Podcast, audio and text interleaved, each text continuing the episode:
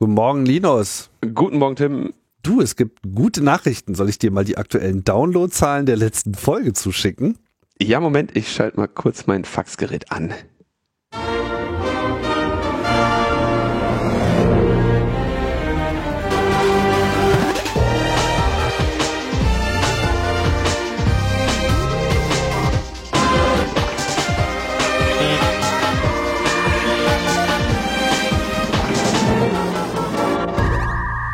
Logbuch Netzpolitik Nummer 386 vom 22. März 2021 und ja, es äh, gab ein bisschen Echo auf die letzte Sendung. Ist dir das auch aufgefallen? Ist mir aufgefallen, Tim, aber was ich dich eigentlich fragen wollte, brauchst du noch Masken? äh, du, hast du welche? Ja, also 6 Euro kannst du eine haben. Ah, echt? Das ist ja günstig. Ey, das ist, kann nicht mehr. Ich kann nicht Du kannst schon nicht mehr? Nee, ich kann nicht mehr. Du weißt, dass wir, wir müssen noch bis zum Schluss können. können. Wir müssen noch können, ne? Ja. Aber ich kann nicht mehr. Ich kann nicht mehr. Ja, Ey, das ist alles so schmerzhaft. ich weiß. Wie viel, hast du, weißt du die aktuellen Zahlen, wie viele CDUler jetzt wegen Korruption da irgendwie einen Kotau machen mussten? Äh, nee, aber ich habe so Listen rumgehen sehen und da waren deutlich mehr drauf, als ich dachte. Also es war eher so äh, schon so im zweistelligen Bereich. Was? Und da, Und Söder stellt sich jetzt an die Spitze und will da jetzt irgendwie, so geht's ja hier nicht und wir, wir brauchen den Ehrenkodex, ne? Also das ist wirklich eine, so ein ruinierter Laden, ja, so, so ein, so eine, also geballte Inkompetenz mit geballter Korruption, das ist wirklich richtig ekelig. Also ist doch schön, so- dass Sie auch mal die Fälle davon schwimmen sehen. Wir, wir beobachten die Szenerie ja schon seit längerem. ich weiß aber jetzt wenigstens, wo- wofür BRD steht. Na, Bananenrepublik Deutschland. okay, das war jetzt nicht so äh, kreativ. Okay, war nicht so kreativ, aber mir fällt nichts mehr dazu ein. Weißt du, erstmal hast du von den ganzen CDU-Abgeordneten, die alle schön erstmal die eigene Tasche wirtschaften. Und dann hast du den Jens Spahn, der sich von EY auf Idealo googeln lässt, was wohl eine FFP2-Maske kostet. Und die dann sagt, ach ja, alles klar, ach so, wenn die vier Euro kosten, dann lass mal sechs glatt machen, weil die Apotheken haben ja auch Arbeit damit, die auszugeben. Und am Ende hast du eine Situation, dass die Apotheken Schilder auf die Straße stellen und sagen, ey, wenn ihr noch so einen, wenn ihr noch so einen Gutschein habt, ne, vergesst bitte nicht, uns den zu geben. Das ist doch, ein einzelner, ein einzelner Apotheker macht 170.000 Euro Profit im Dezember. Das, das ist doch nochmal einer, die Wirtschaft steht still. Die haben den Faktor, je nachdem wie du rechnest, Faktor 4 bis 5 zu viel bezahlt. Das heißt, wir hätten einfach mal ge- vier bis fünfmal so viele Masken für das gleiche Geld an die Menschen verteilen können. Ja, das ist eigentlich das eigentliche Problem. 9 Millionen äh, Druckkosten für diese Fälschsicherheitsgutscheine bei der, bei der Bundesdruckerei. Das wären allein irgendwie 6 Millionen Masken gewesen, ne? Einfach große Kisten kaufen, auf, auf die Straße stellen, fertig. Ja, es ist, ich finde es unerklärlich. Es ist unerklärlich. Ich kann da auch nicht mehr. Ich kann das nicht mehr.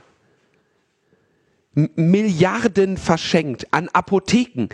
Weißt du, es gibt so ein paar, die haben echt keine Probleme in der Pandemie. Apotheken gehören dazu. Das stimmt. Und denen schiebst du dann noch ein paar Milliarden vorne und hinten rein und die wissen gar nicht mehr, was sie sich noch für ein, für ein Auto kaufen sollen. Was für ein Missmanagement, was für eine, was für eine absolute Katastrophe.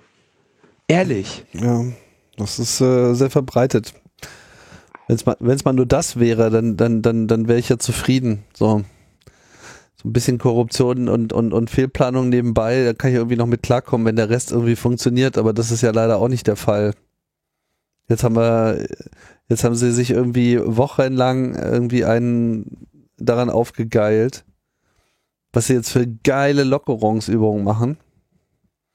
Treten sich damit den ganzen Quatsch wieder ein. Da würde ich korrigiert. Ich habe ich hab ja getwittert, wenn uns doch bloß irgendjemand gewarnt hätte, dass Lockerungen exponentielles Wachstum ähm, einleiten würden. Und da hat, hat mich jemand zu, zurecht, zurechtgewiesen, sagte so, er hört den ganzen Tag nur Lockerungen, das heißt einfach äh, Auflösung der solchen Schutzmaßnahmen. So. Und das finde ich, finde ich wirklich, das sollte man mal langsam ein bisschen mehr, ach, es ist wirklich zum Heulen. Macht wenig Spaß. Ja. Also machen wir heute mal nicht so eine lustige Sendung. Nein, wir dürfen ja auch nicht lustig sein. Wir wurden ja zurechtgewiesen, wir mögen bitte äh, keine Witze machen. Über Uberg, so heißt das Unternehmen nämlich. Wurde ich, wurde ich, wurde ich auch zurechtgewiesen. es gibt Leute, die einem dabei helfen, einen ganz guten ähm, Unternehmensnamen oder auch einen Produktnamen zu finden. Ne?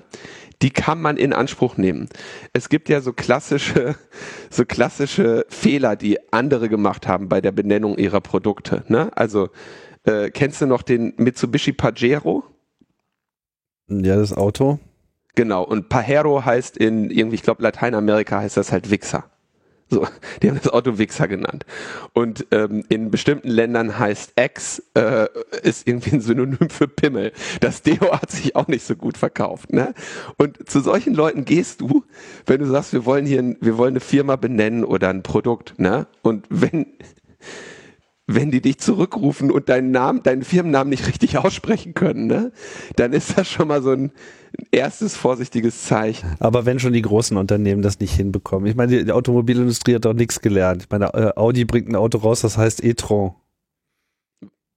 Das heißt auf Französisch so viel wie Scheißehaufen. Kein Witz. Jetzt korrektes Naming. Ja. Warum soll man zu viel versprechen?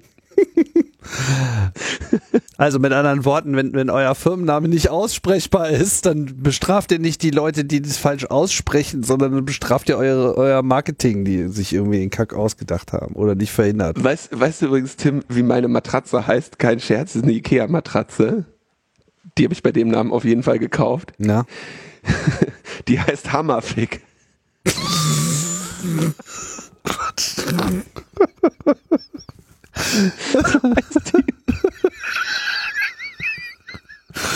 Da konnte ich natürlich nicht dran vorbeigehen. Linus! Kann die nur empfehlen. Oh Gott, jetzt haben wir alles eingerissen hier schon ganz zum Start wieder. Die mein ja, oh, oh, oh. Leute, also Vorsicht im, im, im Namensverkehr, irgendwie, das kann schnell da hinten losgehen. Aber vielleicht war das ja auch Absicht, who knows. Ich habe die mit Absicht gekauft. Okay, so, dann kommen wir, kommen wir mal ein bisschen ähm, zum Feedback. Äh, wir haben ja nochmal so ein kleines Gespräch auf Clubhouse gemacht. In Zukunft werden wir da bessere Plattformen finden. Wir haben schon mehrere empfohlen bekommen, wo dann weniger Menschen ausgeschlossen sein werden. Da sind wir weiterhin in der Suche und auf der Planung und auch Twitter wird potenziell so etwas bald äh, anbieten, also habt da noch etwas Geduld mit uns. da habe ich ja meine Zweifel. Ja, aber es gibt äh, hier dieses, ähm, wir haben in den Kommentaren auch nochmal eine andere Plattform empfohlen bekommen, die zumindest äh, das von der von der äh, von der Kapazität leisten soll. Die schauen wir uns auch nochmal an. Also was wir in der letzten Sendung nicht erwähnt hatten, waren, welche Blockchains überhaupt da Anwendung finden. Äh, da gibt es äh, verschiedene Blockchains, äh, die heißen IOTA oder ich denke mal, dass IOTA ausgesprochen wird, äh, Ethereum und dann drei auf Ethereum basierte Blockchains namens Blocksberg, Gov Digital und Ethereum Classic. Das sind die äh, Blockchains, die da zum Einsatz kommen sollen. Alle, also, alle fünf. Alle fünf. Ähm, und da kommen wir aber gleich noch mit einem Kommentar zu. Und dann, ja, ich denke, ne, ein, eine App mit einem eingebauten Vertrauensanker ist die einzige sinnvolle Möglichkeit, so etwas zu machen.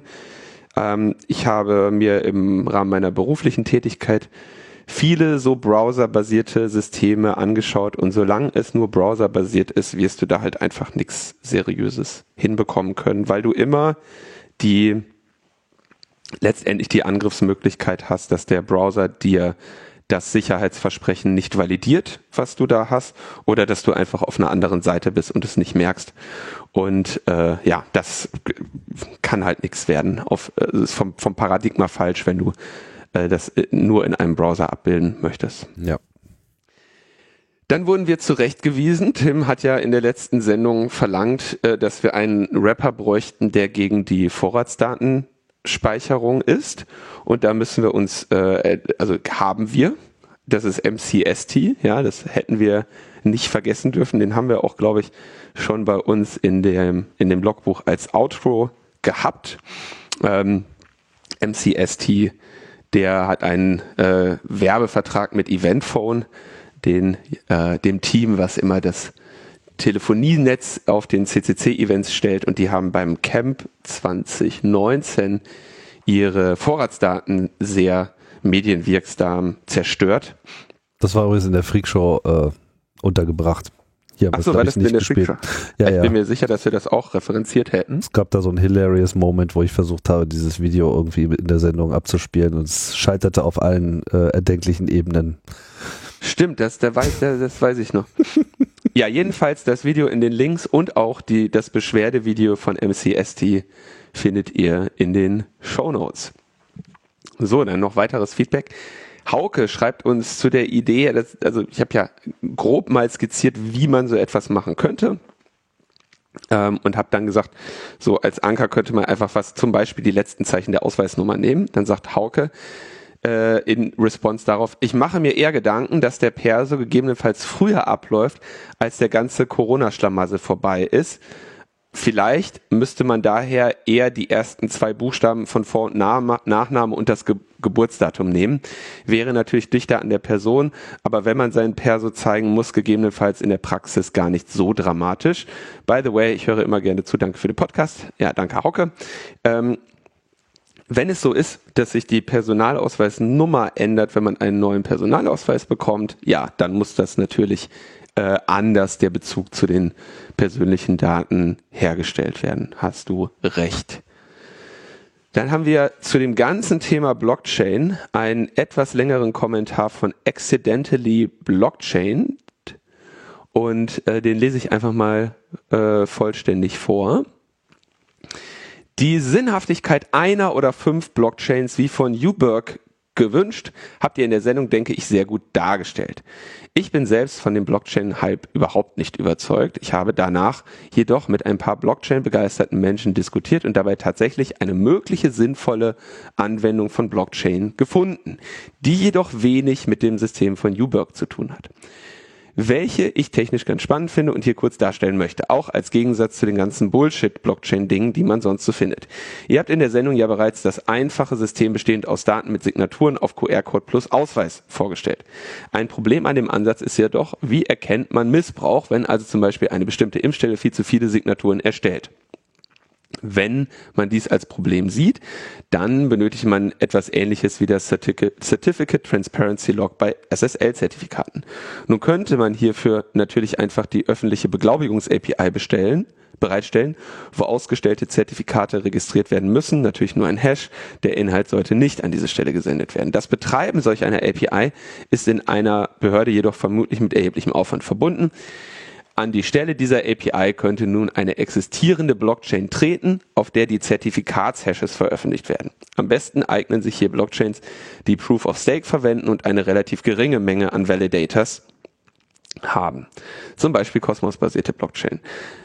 Bei solchen Chains muss kein mathematisches Rätsel gelöst werden, sondern es reicht eine Zertifizierung des Blocks von zwei Drittel der Validators. Ein Beweis über solch eine Zertifizierung könnte dann in dem QR-Code gespeichert werden und auch offline verifiziert werden. Es müsste nur regelmäßig eine Synchronisation der aktuellen Validators geschehen. Dies ist jedoch nicht für jede einzelne Überprüfung notwendig. Im Kern wird hier die Blockchain also dazu verwendet, ein öffentliches Log der von einer Impfstelle ausgestellten Zertifikate zur Verfügung zu stellen. Der Hauptvorteil liegt darin, dass man existierende Infrastruktur in Form von bereits existierenden Blockchains verwenden kann, um dieses Log kryptografisch sicher zur Verfügung zu stellen und nicht extra eigene Services betreiben muss. Ähm, Also die, die Frage, ne, das Risiko wäre also hier, du hast eine bösartige Zertifizierungsstelle, die einfach ohne Ende Impfnachweise ausstellt oder Testnachweise ausstellt, ohne die tatsächlich durchgeführt zu haben.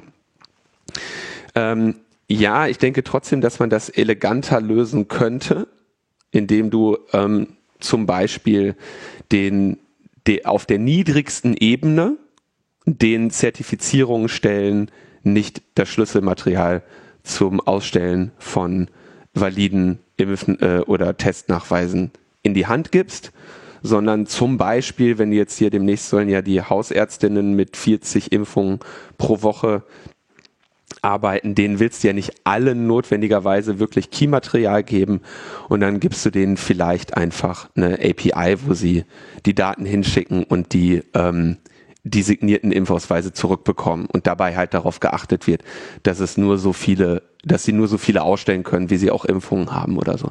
Also auch da denke ich nicht, dass du eine Blockchain bräuchtest, vor allem weil du dann eben in dem Moment, wo die Impfstelle Rogue wird, hättest du ja eh schon die ähm, den Schlamassel, weil du dann nicht mehr wüsstest, welche valide sind und welche nicht. Also müsstest du eigentlich das früher unterbinden ähm, als dass du es nachher feststellen kannst. Ja, vor allem, ich meine, in dem Kommentar wird ja auch angenommen, es sei jetzt der Behörde nicht zuzumuten, so eine Revocation API äh, zu betreiben.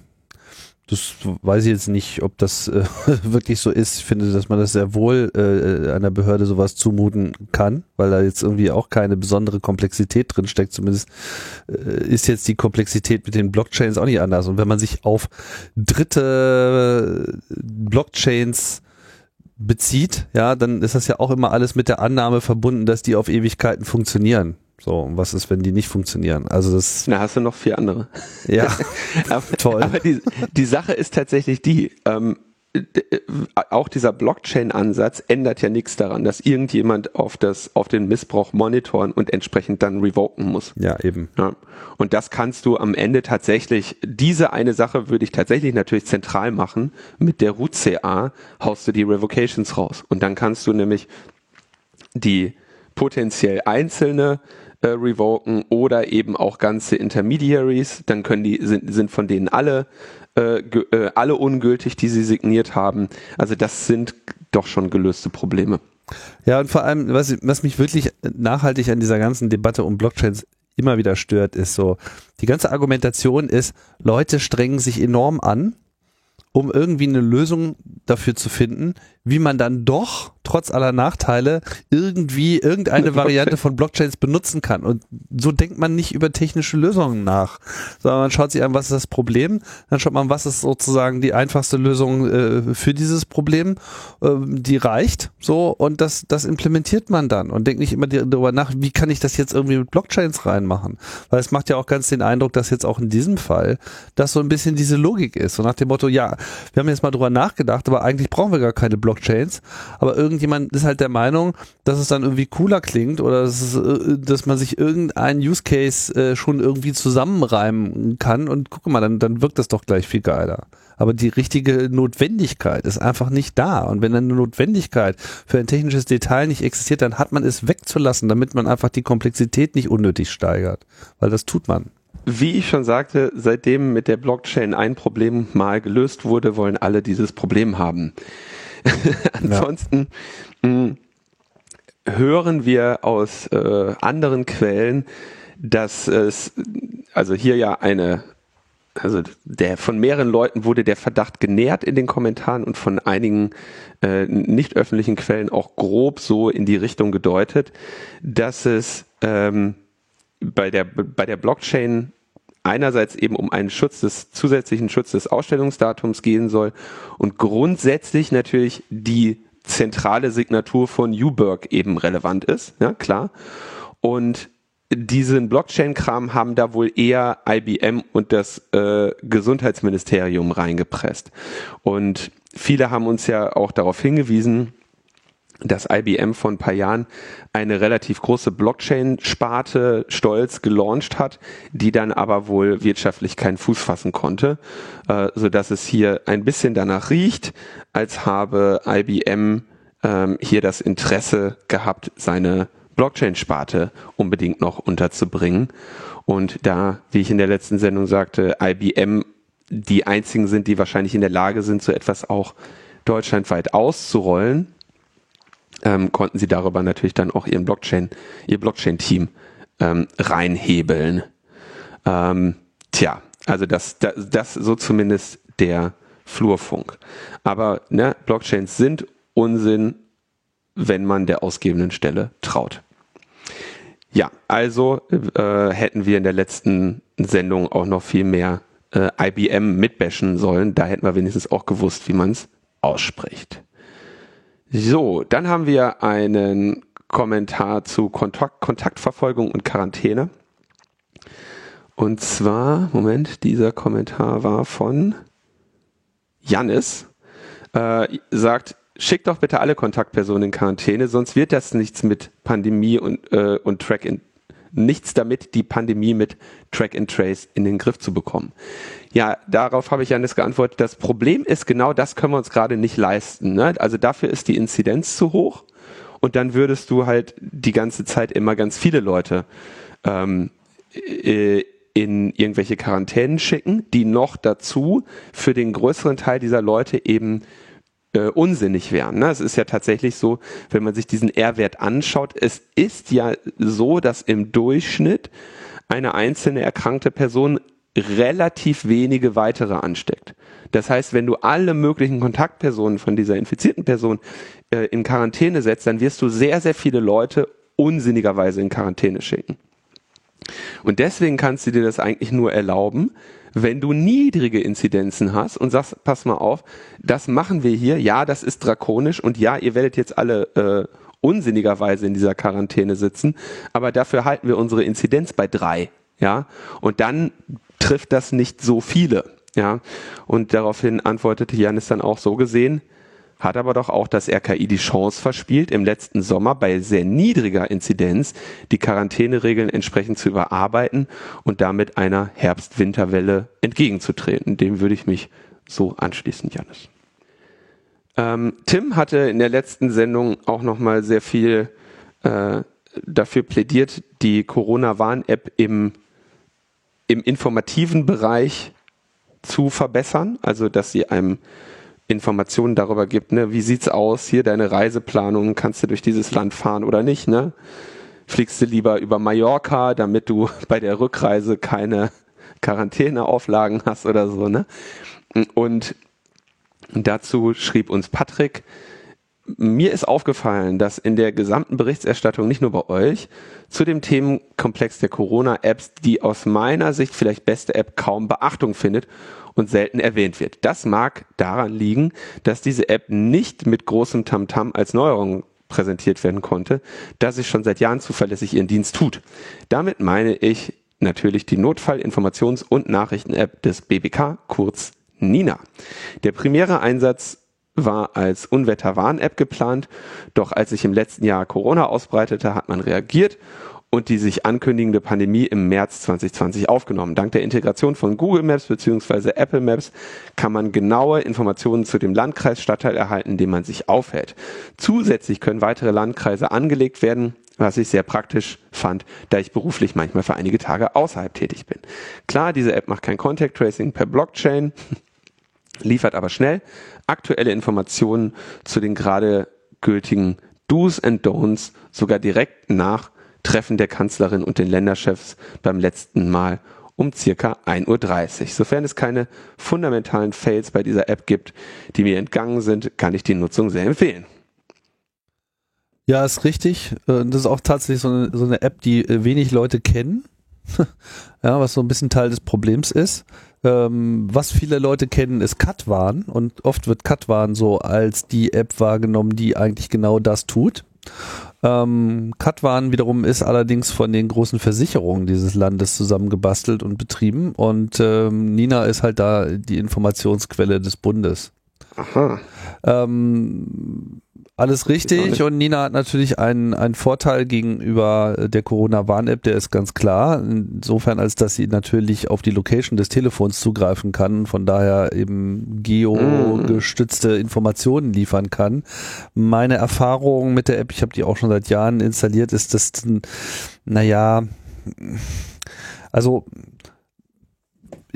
ich will da jetzt nicht so drüber äh, viel reden. Da, das hat auf jeden Fall viel Verbesserungspotenzial. Aber davon jetzt mal ganz abgesehen, ist es natürlich so, dass wenn jetzt diese Corona-Regeln für die Nina-App so schön aufbearbeitet werden, dann gibt es ja überhaupt gar keinen Grund, die nicht auch einfach in der Corona-Warn-App einfach mit anzuzeigen. Ja. So, ja, also wenn man es dann eh schon redaktionell beisammen hat dann ist es einfach nur noch mal eine Frage eines, eines, eines Internetzugriffs und dann kann man diese Informationen selbstverständlich auch in der CWA einbringen. Der ganze Sinn dieser ganzen Debatte war ja, wie kann man eben die Corona-Warn-App noch interessanter machen und ähm, alles was man an Nutzen sozusagen, klar, man hat immer das Problem, dann wird die App zu kompliziert, lalala und so.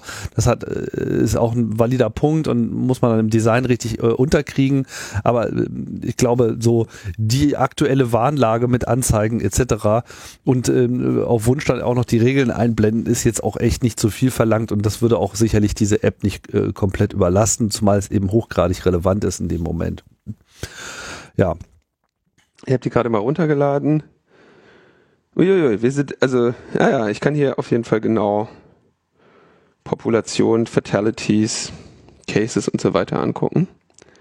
Interessant, ja, das ist, äh, allerdings fragt Patrick, Patrick, Patrick auch, ob wir irgendwelche Probleme mit der App haben. Ist das nicht die, die so katastrophal gefailt hat, als sie irgendwie diesen Notfallwarntag machen wollten und die alle auf einmal auslösen wollten und dann festgestellt haben, ja, klappte gar nicht? Weil sie eben hier ein IP-basiertes äh, Massenkommunikationswarnsignal senden wollten, statt mal halt auf Cell-ID zu setzen. Ja, das heißt müsste, Entschuldigung. müsste sie eigentlich gewesen sein. Ich bringe das jetzt gerade nicht so richtig zusammen, was da falsch war, ja, aber ja, wir haben es besprochen, die haben, ja, wir haben es einfach nicht hingekriegt. Ne? Also ist auch nicht ist auch nicht verwunderlich, dass du halt, äh, wenn du, wenn dein Ziel ist, viele Millionen Bürgerinnen in Sekundenschnelle zu alarmieren, dass das halt schief geht mit einem IP-basierten Verfahren. Dafür hast du eben diese äh, Cell Broadcast äh, EU-Standards gibt's da ja auch, die wir umsetzen müssten. Aber da hatte doch äh, vor ein paar Monaten gab es da einen größere, größeren äh, ich glaube sogar mit Rücktritten und so beim BBK. Aber das ist etwas anderes. So, damit sind wir so ein bisschen mit dem Feedback durch und kommen zum ersten Thema. Und zwar dieses Thema ereilte mich, während wir die letzte Sendung aufzeichneten.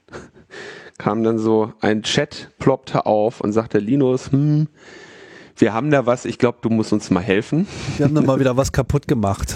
wir haben da mal wieder was kaputt gemacht. Und dann habe ich nach der Sendung mich zurückgemeldet und gesagt, okay, was habt ihr diesmal? Und zwar waren das die Leute von der Zerforschung, die haben in Berlin einen Corona-Schnelltest gemacht. Die werden ja jetzt hier kostenlos angeboten und da hat äh, das Land Berlin offenbar ein Labor berechtigt, das zu tun. Und das ist, äh, das wird betrieben von 21DX irgendwie so ein sehr kürzlich gegründetes Unternehmen, was äh, eben Corona-Testzentren als Pop-up-Stores betreibt und sich selber als die größte Betreiberin von Corona-Teststellen in Deutschland bezeichnet. Und jetzt ist das so, ne, wie gesagt, diese Teststellen, das sind eigentlich ja so Pop-up-Stores. Ne? Wenn man in einem war, da gehst du rein, da sitzt dann irgendeine halbwegs gelangweilte Studentin oder so, ne, klickt auf dem Computer rum und steckt dir dann da halt den Stab rein und dann kriegst du äh, danach über einen QR-Code kannst du dann halt das Ergebnis abholen, kannst irgendwo hingehen und sagen, jo, hier kriegst du halt so ein, kannst ein PDF runterladen. So, und diese, die Softwarelösung quasi für ein solches ähm, Impfsystem hat ein Wiener Unternehmen mit dem Namen Medicus AI bereitgestellt und SafePlay genannt. Die machen also im Prinzip von der Terminbuchung bis zum Online-Testzertifikat alles in einem Rutsch. Und ein Mitglied von der Zerforschung hat halt, oder zwei Mitglieder von der Zerforschung haben halt an dem Tag mal einen Corona-Schnelltest gemacht. und haben sich dann ihr ähm, Ergebnis abgeholt. Und ich fasse es jetzt mal vereinfacht zusammen. Das war so, dass du dann irgendwie quasi die URL, wo dein Testergebnis liegt, ist ungefähr so etwas wie äh, 21dx.medicusai-testergebnis 580. Ja. Und wenn du dann halt sagst, ach, ich hätte aber lieber gerne Testergebnis 589, dann kriegst du halt das Testergebnis von jemand anderem. Und dieses Testergebnis von der anderen Person beinhaltet, weil die ja diese Dinger immer als Nachweise bauen wollen, die Ausweisnummer, Adresse, Telefonnummer, Testergebnis ähm, und so weiter von der Person, die sich da hat testen lassen. Selbstverständlich sollte das nicht so sein, dass du die Testergebnisse von anderen Personen inklusive ihrer kompletten personenbezogenen Daten einsehen kannst. Und erst recht nicht allein in diesem einzelnen Fall von 136.000 anderen Tests ja, die insgesamt, äh, also nicht nur die Tests waren hoch und runterzählbar aufzufinden, sondern auch die jeweils die Betroffenen, also die getesteten Personen konntest du quasi auch auf diese Weise enumerieren. Da waren es nur äh, etwas über 80.000. Das heißt, offenbar haben viele Personen schon mehrmals dort Tests gemacht. Ne? Also ungefähr 80.000 Personen, 136.000 Tests bei dieser einen Plattform von dieser einen Testzentrumbetreiberin 21DX, die eben mehrere in Berlin äh, macht von den Massenteststellen, aber da waren dann auch so kleinere temporäre Einrichtungen oder sowas, ne? Von Unternehmen, äh, von Kitas, von Schulen, teilweise auch nur so Pop-up, einen Tag mal Teststation. Das war da alles äh, drin. Ja, herzlichen Glückwunsch. Haben wir schön gemacht. Haben wir wieder ein wunderschönes Beispiel für Digitalisierung von irgendwelchen voll äh, Spezialexperten, die noch nicht einmal wissen, dass man eben solche kritischen Daten einfach nicht einfach enumerierbar macht und dass man selbstverständlich prüfen muss, ob eine Person, die Testergebnisse einsieht, auch berechtigt ist, diese spezifische Testergebnis einzusehen. Also es ist wirklich äh, schockierend. Ich meine, wir, wir, reden, wir reden hier nicht von komplexen Security-Anforderungen und so Race Conditions, wo dann so, oh, hast du mal darüber nachgedacht und so, sondern das ist das totale 101, was man auch schon vor zehn Jahren eigentlich im Ohren geknallt bekommen hat vom CCC und anderen. Und da muss man dann nicht, sich nicht äh, äh, wundern, wenn dann so your äh, Random Hacker Group vorbeikommt und sagt, äh, wir haben mal 23 Sekunden aufgewendet, uns das genauer anzuschauen und dann ist irgendwie alles auseinandergeflossen. Ja, total. Also oh. und, und dummerweise, das ist ja nicht nur da der Fall. Ne? Du hast ja bei den äh, irgendwie bei den Aldi-Tests geht's genauso. Ja, da, da konntest du auch irgendwie dir dann dein Testzertifikat manipulieren. Konntest du übrigens bei Medicus AI auch. Ne? Du konntest dir quasi im Nachhinein einfach deine Daten ändern und für jemand anders ein Testzertifikat ausstellen lassen. Was jetzt, also was einfach nur sehr komfortabel ist, weil ich meine, streng genommen kannst du dir auch einfach das PDF runterladen und mit jedem Editor einen anderen Namen reinschreiben. Ne? Also das mal ganz ohnehin. Ja. Aber also wirklich Software in katastrophalem, ähm, katastrophaler Qualität. Und da muss man sich echt mal anschauen, also diese Testzentren, ne? Als ich meine ersten Corona-Schnelltests irgendwie letztes Jahr besorgt habe, ne, zu Apothekenpreisen, da waren die ähm, bei irgendwo 11, 12 Euro im ähm, Retail, ne? also geringe Menge Tests gekauft in einer Apotheke. So. Mm, wenn du inzwischen sind die, ne, was ist das? Irgendwo beim Fünfer, wenn du bei Aldi welche bekommst? Ungefähr, ne? Ja. Und ähm, wenn du jetzt irgendwie die, ja, die guten haben willst, dann bist du vielleicht irgendwo bei sowas wie sieben Euro. Ja, aber immer Retailpreise. So. Und diese Testzentren, die holen sie, die sich natürlich Wholesale. Das heißt, die kaufen nicht irgendwie 20, 25, 50 Stück, sondern die kaufen natürlich direkt Hunderte oder Tausende. Ne? Heißt, die kriegen natürlich auch nochmal ganz andere Preise. Und bieten dir so einen Test an für 40 Euro das ist schon relativ, also das ist relativ profitabel, dieses Schnelltest-Business. Und ich bin mal gespannt, ich will gar nicht wissen, was der Jens Spahn den jetzt für Kohle zahlt, wenn er sagt, einen könnte er die Woche kostenlos machen, ne? Ich will nicht wissen, ob der Jens, was die EY-Berater von Jens Spahn da wieder gegoogelt haben. Ne? Also das kann auch nochmal gefährlich werden. Ähm, also das ist echt eine, das ist wirklich eine, eine schnelle Geldnummer hier und da kann, klar, da wird dann von irgendeiner windigen Softwarebude äh, schnell was äh, gestrickt.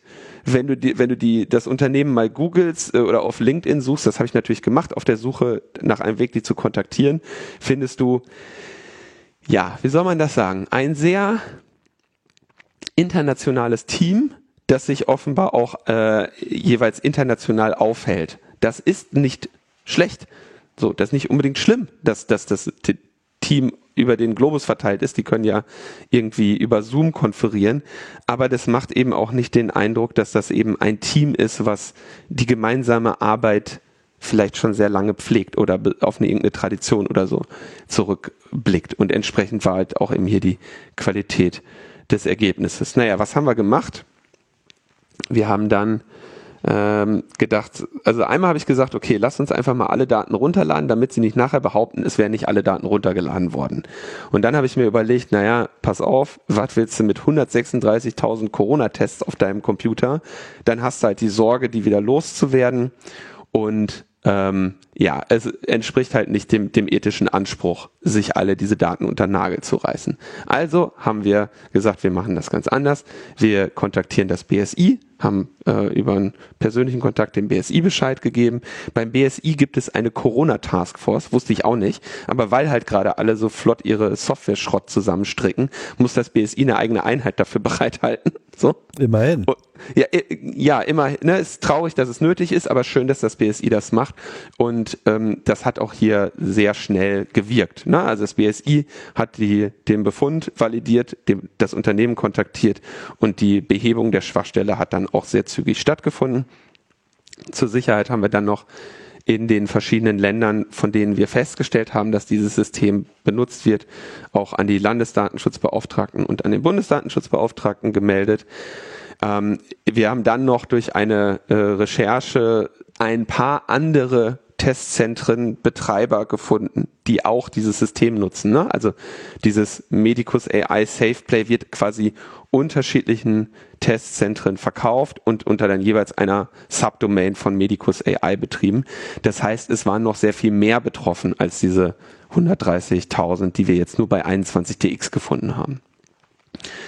Ja, und dann passiert genau das, nämlich dass das Unternehmen ähm, sagt, ja, wunderbar, äh, wir können einen massenhaften Zugriff ausschließen und deswegen müssen wir auch nicht alle Nutzerinnen informieren, sondern nur die paar, auf die jetzt hier Zerforschung und CCC zugegriffen haben.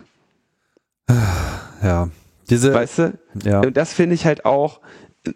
Ich, also die, die Argumentation überlasse ich anderen, ja, dafür haben wir die ja auch dem, den äh, Datenschutzbeauftragten gemeldet, ja, die wissen, ähm, die wissen das zu beurteilen, wie die rechtliche Situation ist da mische ich mich nicht ein, aber es ist halt, weißt du, so dieses typische, ja, es ist ja nichts passiert. Ne? Es gibt die Betroffenen, es ist eine geringe Anzahl an Betroffenen. Nein, es sind halt viele Tausende Betroffene, die ihr äh, da in dieses System reingeprügelt bekommen habt. Und dann fingen sie auch noch an und sagten, ja, aber die zu informieren wäre nicht ihre Pflicht, weil sie sind ja nur Auftragsdatenverarbeitende von den Impfzentren, für die sie diese Plattform betreiben. Und spätestens dann weißt du wirklich, bei wem du da gelandet bist. Ne? Wenn die dann auch noch, ja, sagen wir mal, nicht aufrichtig damit umgehen wollen oder versuchen, das äh, Problem klein zu halten. Ähm, fand ich insgesamt relativ schockierend und ja, es ist leider immer so, ne, das oder häufig so. Deswegen hatte ich ja eingangs auch den Punkt und habe gesagt, eigentlich müsste man jetzt mal echt alles runterladen, damit die sich nachher nicht da rausreden. Ähm, aber lassen wir das. Ja, war auf jeden Fall mal, kann ich mal was Positives über das BSI sagen. Die haben da ähm, zügig die Sache geklärt. Und äh, ja, wir haben als äh, CCC dann eine Veröffentlichung draus gemacht. Zerforschung hat ähm, auch einen Post, wo sie viel mehr technische Details halt auch beschreiben. Und weil das Unternehmen in Wien ansässig ist, haben wir da auch noch ähm, sofort mit Thomas Lohninger zusammengearbeitet von Epicenter Works, ne? kennen ja hier unsere Zuhörerin, die hat dann quasi die Meldung in Österreich an das ZERT.at und so übernommen, um da ne, an der entsprechenden Stelle für zügige Umsetzung zu sorgen. Hat Spaß gemacht, war lustig. Aber Es ist halt, also, weißt der Moment, in dem du auf sowas Zugriff kriegst, ist halt auch echt immer schockierend, weil du dir denkst, ne, scheiße, wenn das jetzt schon andere haben und natürlich dir auch überlegen musst, so, okay, wie kriegst du, wie kriegst du es schnell behoben und du hast natürlich auch immer ein gewisses äh, Risiko, ne, dass die vielleicht nicht fair spielen wollen und versuchen dir irgendwie an die Karre zu fahren. Deswegen haben wir in dem Fall dann auch gesagt, nee, das schreibe ich jetzt nicht, was ich üblicherweise in solchen Situationen mache ich ja sehr, sehr häufig. Meistens spreche ich da auch gar nicht großartig drüber, weil es kleinere Fälle sind. Dann schreibst du halt eine freundliche Mail, sagst, hallo, hier CCC, ich wollte nur eben Bescheid sagen. Und, ähm, aber in diesem Fall haben wir dann gesagt, nee, das äh, müssen wir mal, müssen wir mal dem BSI geben und die als Proxy davor schalten.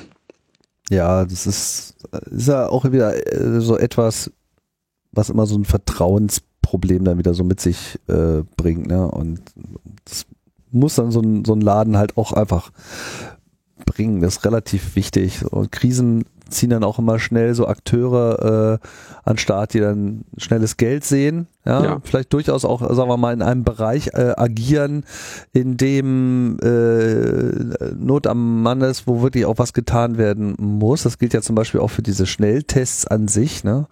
Nur jetzt hast du halt irgendwie auch solche Hirnpappen, die dann irgendwie sagen, so, oh ja, dann kaufen wir jetzt mal hier so einen Lastwagen voll mit Schnelltests und dann stellen wir uns mal schön in die Fußgängerzone und machen da so unsere Schnelltests. Ja, dann haben sie dann halt diese Schnelltests irgendwie bei minus vier Grad so draußen auf dem Tisch stehen. Und wenn du dir mal die Packungsbeilage durchliest, dann steht da sowas wie erstmal auf Raumtemperatur bringen und so, weißt du? Sonst funktioniert das gar nicht. Und das sind einfach so, so Security-Anforderungen. Das gilt halt nicht nur im digitalen, sondern halt auch im medizinischen und operativen. Die müssen dann auch einfach äh, gerade geklopft werden.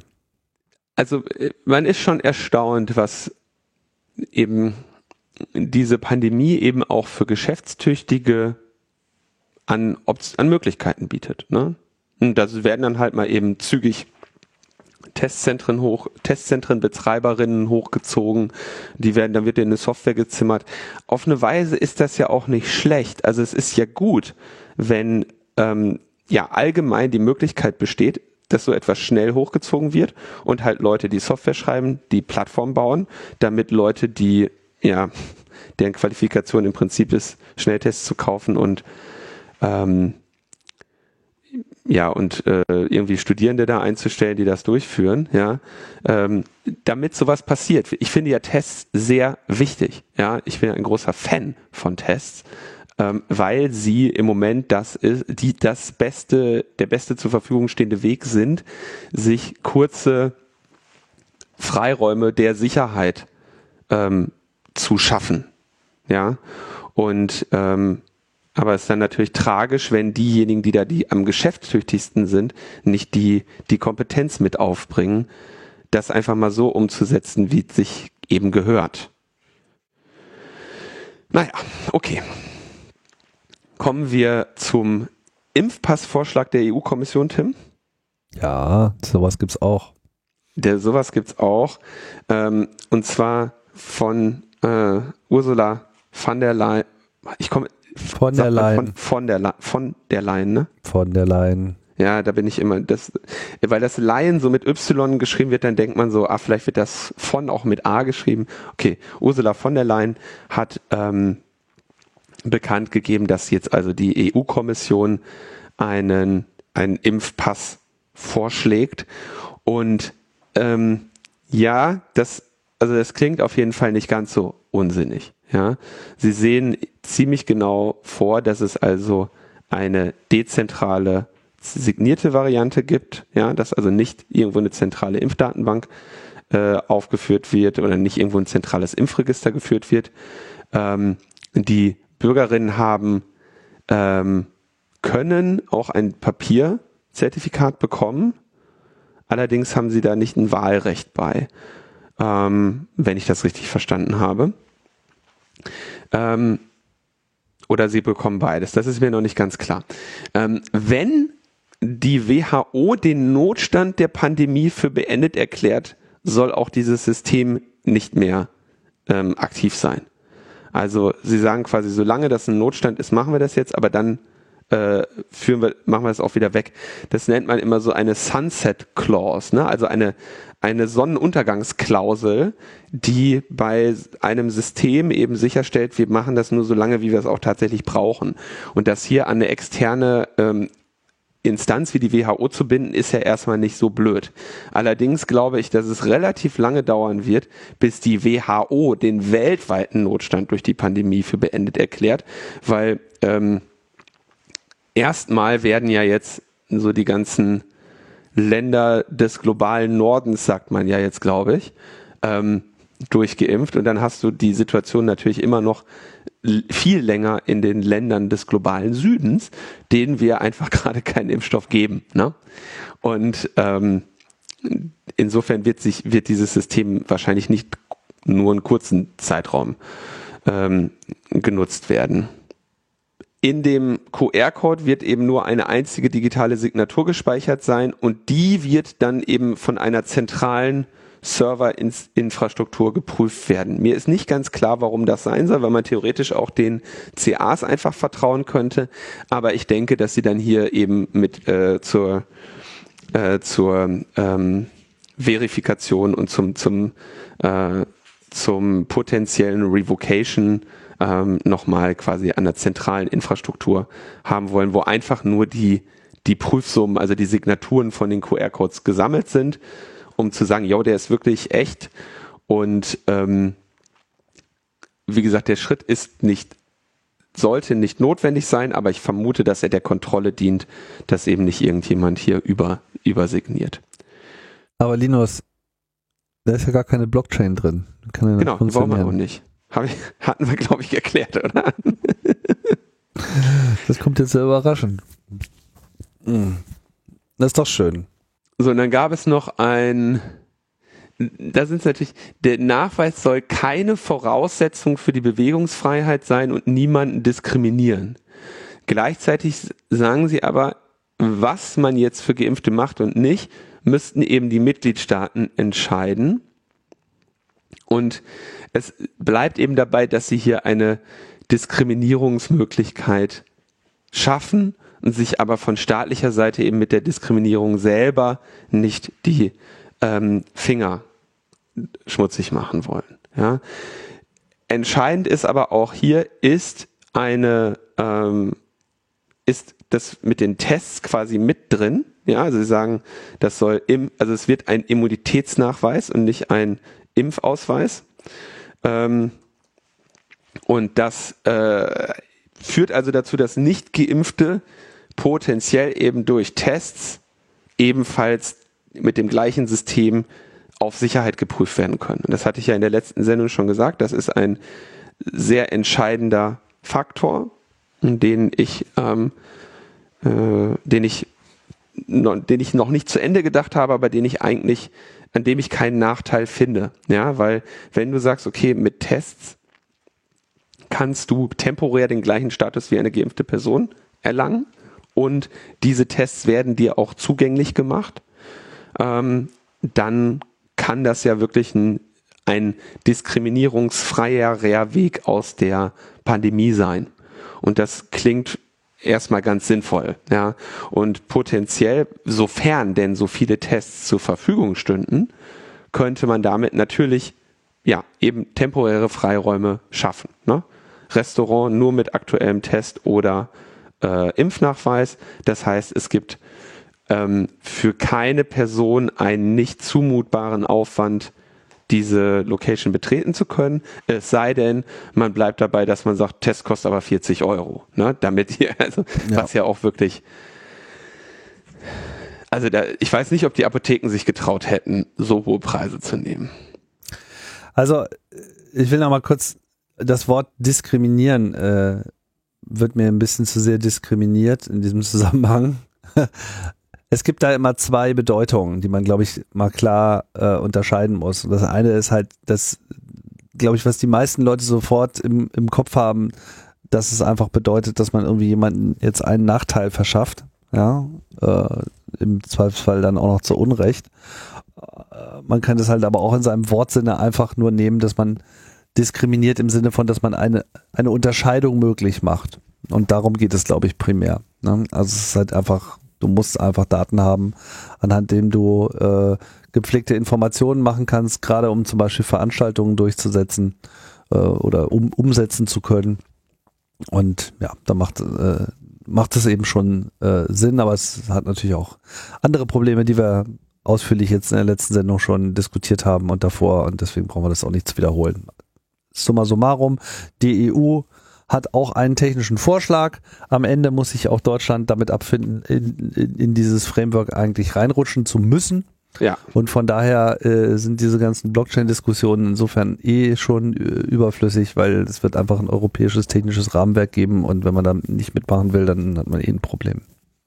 Ja, und die, äh, das, äh, denke, das muss man auch nochmal klarstellen, das werden die mit ihrer Lösung erfüllen können. Diese Blockchains sind einfach nur ein unnötiger Blinddarm an der ganzen Angelegenheit. Ja, hm, genau. Jo, dann haben wir noch ein bisschen was Neues zu dem Emotet Takedown. Ähm, wir haben ja äh, schon hier vor einiger Zeit darüber gesprochen, dass das BKA gemeinsam mit mehreren anderen ähm, internationalen Behörden, Behörden die ähm, diese Emotet-Infrastruktur übernommen hat und jetzt eben beabsichtigt, ähm, einerseits den, die Opfer, die jetzt quasi sich meinen, die infizierten Rechner, die meinen, sich mit dem Emotet-Kontrollsystem zu verbinden, erstmal bei sich hinzuleiten und jetzt eine ähm, also eine Deinstallation von diesen Geräten vornehmen wollen. Ja? Und sie haben, äh, genau, die Behörden sind äh, Ukraine, Niederlande, Großbritannien und die USA, mit denen sie da zusammengearbeitet haben. Und Sie haben jetzt ein Update durchgeführt auf diesen Geräten, die da infiziert sind. Diese Update-Datei hat Netzpolitik.org auch bereitgestellt. Und durch dieses Update kommunizieren die dann eben mit Rechnern bei der Deutschen Telekom, melden ihre IP-Adresse, den Rechnernamen und laufende Programme. Und das soll so laufen bis zum 25. April. Und dann soll diese staatliche Emotet-Version sich deinstallieren und äh, die Registry-Einträge bei Windows, die also dazu führen, dass sie immer wieder aufgerufen wird, löschen. Damit werden dann die Rechner bereinigt. Ähm, das haben sie sich, diese veränderte Emotet-Version haben sie sich von G-Data bauen lassen. Ich verstehe bisher immer noch nicht, warum sie nicht einfach sowieso die Löschung durchgeführt haben und jetzt nochmal bis April warten und dann noch eine eigene Variante haben. Und ich kann natürlich verstehen, spätestens wenn du jetzt sagst, alles klar, also in dem Moment hat der Staat dir eine, eine Software auf den Rechner installiert, die ihre IP-Adresse, ihren Rechnernamen und die laufenden Programme irgendwo bei Server an die Deutsche Telekom meldet. Also das ist schon ein bisschen komisch, ne? und da kann ich schon verstehen, dass das äh, äh, äh, also das muss mir mal jemand erklären, warum das denn jetzt notwendig wäre. Ne? Hm. Ähm, von wie vielen Systemen da die Rede ist. Ähm, das BKA hat ihre Variante irgendwie auf Zehntausenden äh, Systemen benannt, äh, installiert. Die reden von 53.000 betroffenen Systemen. Dann ist aber die Frage, ob das jetzt Deutschland äh, oder weltweit ist. Also Sie sagen, Sie sagen nicht, in welcher, in welchen Ländern sich wie viele Rechner befinden. Ja, das BSI meldet aber quasi die vom BKA ermittelten IP-Adressen der betroffenen Rechner an die zuständigen Provider. Und die Deutsche Telekom sagt, die Zahl betroffener Kunden hatte schon vor dem Takedown die 100.000er Marke deutlich überschritten. Es ist jetzt irgendwie, also man fragt sich, was sie da machen, wenn die Deutsche Telekom das schon vorher wusste, dann fragt man sich, warum die nicht ihren Kunden Bescheid gegeben haben. Ne? Also das ist irgendwie alles ähm, ein bisschen sehr komisch. Also hier, man sieht, dass es hier keinen klaren äh, Prozess gibt, ne? oder keinen, keinen definierten Prozess, denn es gibt ja auch einfach keine Rechtsgrundlage dafür. Ne? Dass die eine Software auf deinen Rechner installieren, die durchführen, äh, ausführen und damit eben nun mal von staatlicher Stelle auf dein Grundrecht auf Gewährleistung der Vertraulichkeit und Integrität von IT-Systemen eingreifen. Insofern ist das äh, sehr, sehr komisch. Also sie haben tatsächlich einfach keine Rechtsgrundlage, dieses Grundrecht zu ähm, in dieses Grundrecht einzugreifen, auch wenn das potenziell in deinem Interesse gibt, ist. Es gibt eben keine ähm, rechtliche Grundlage für das, was sie da tun. Und äh, interessant ist auch, sie fragen dich ja nicht, ob sie das tun sollen. Ja, also du wirst nicht irgendwie informiert darüber, dass das passieren wird und äh, du kannst nicht sagen, nee, bitte meine VM hier, ich will die Infektion gerne behalten. Ist also etwas komisch. Ich glaube, ähm, man könnte wahrscheinlich diese Schadsoftware Beispiel von Netzpolitik.org sich mal runterladen, das in einer VM installieren und dann mal schauen, was diese VM so macht. Ja, das ist wahrscheinlich ein ganz interessanter, äh, ganz interessant für Forscherinnen und ja, die rechtliche Grundlage fehlt. Vermutlich ist das, was sie da tun, unterm Strich sinnvoll und gut, aber das ändert eben nichts daran, dass es äh, keine Rechtsgrundlage hat und dass es deswegen halt grundsätzlich falsch ist. Ja. Mit anderen Worten, die werden natürlich äh, relativ zügig sich die Rechtsgrundlage schaffen und ich hatte ja auch schon darüber gesprochen, dass das eben in der äh, in dem IT-Sicherheitsgesetz 2.0 auch vorkommt, dieses Thema. So, dann wissen wir inzwischen etwas mehr über die Check-in-Funktion, die die Corona-Warn-App bekommen soll. Hier noch einmal zur Erinnerung. Es gibt das Infektionsschutzgesetz und auf Basis des Infektionsschutzgesetzes die Corona-Verordnungen quasi der Länder, in denen unterschiedliche Maßnahmen definiert werden. Und spezifisch ist in diesem Gefüge die Anforderung der Erfassung von Kontaktdaten von Besucherinnen gastronomischer Einrichtungen oder anderer Einrichtungen auch äh, festgelegt. Und dieser, diesen rechtlichen Anforderungen will ja die Luca-App entsprechen. Gleichzeitig gab es jetzt aber eine sehr schöne ähm, Diskussionsveranstaltung online, an der äh, Entwickler von Luca und Recover teilgenommen haben. Recover ist quasi eine Konkurrenz von Luca.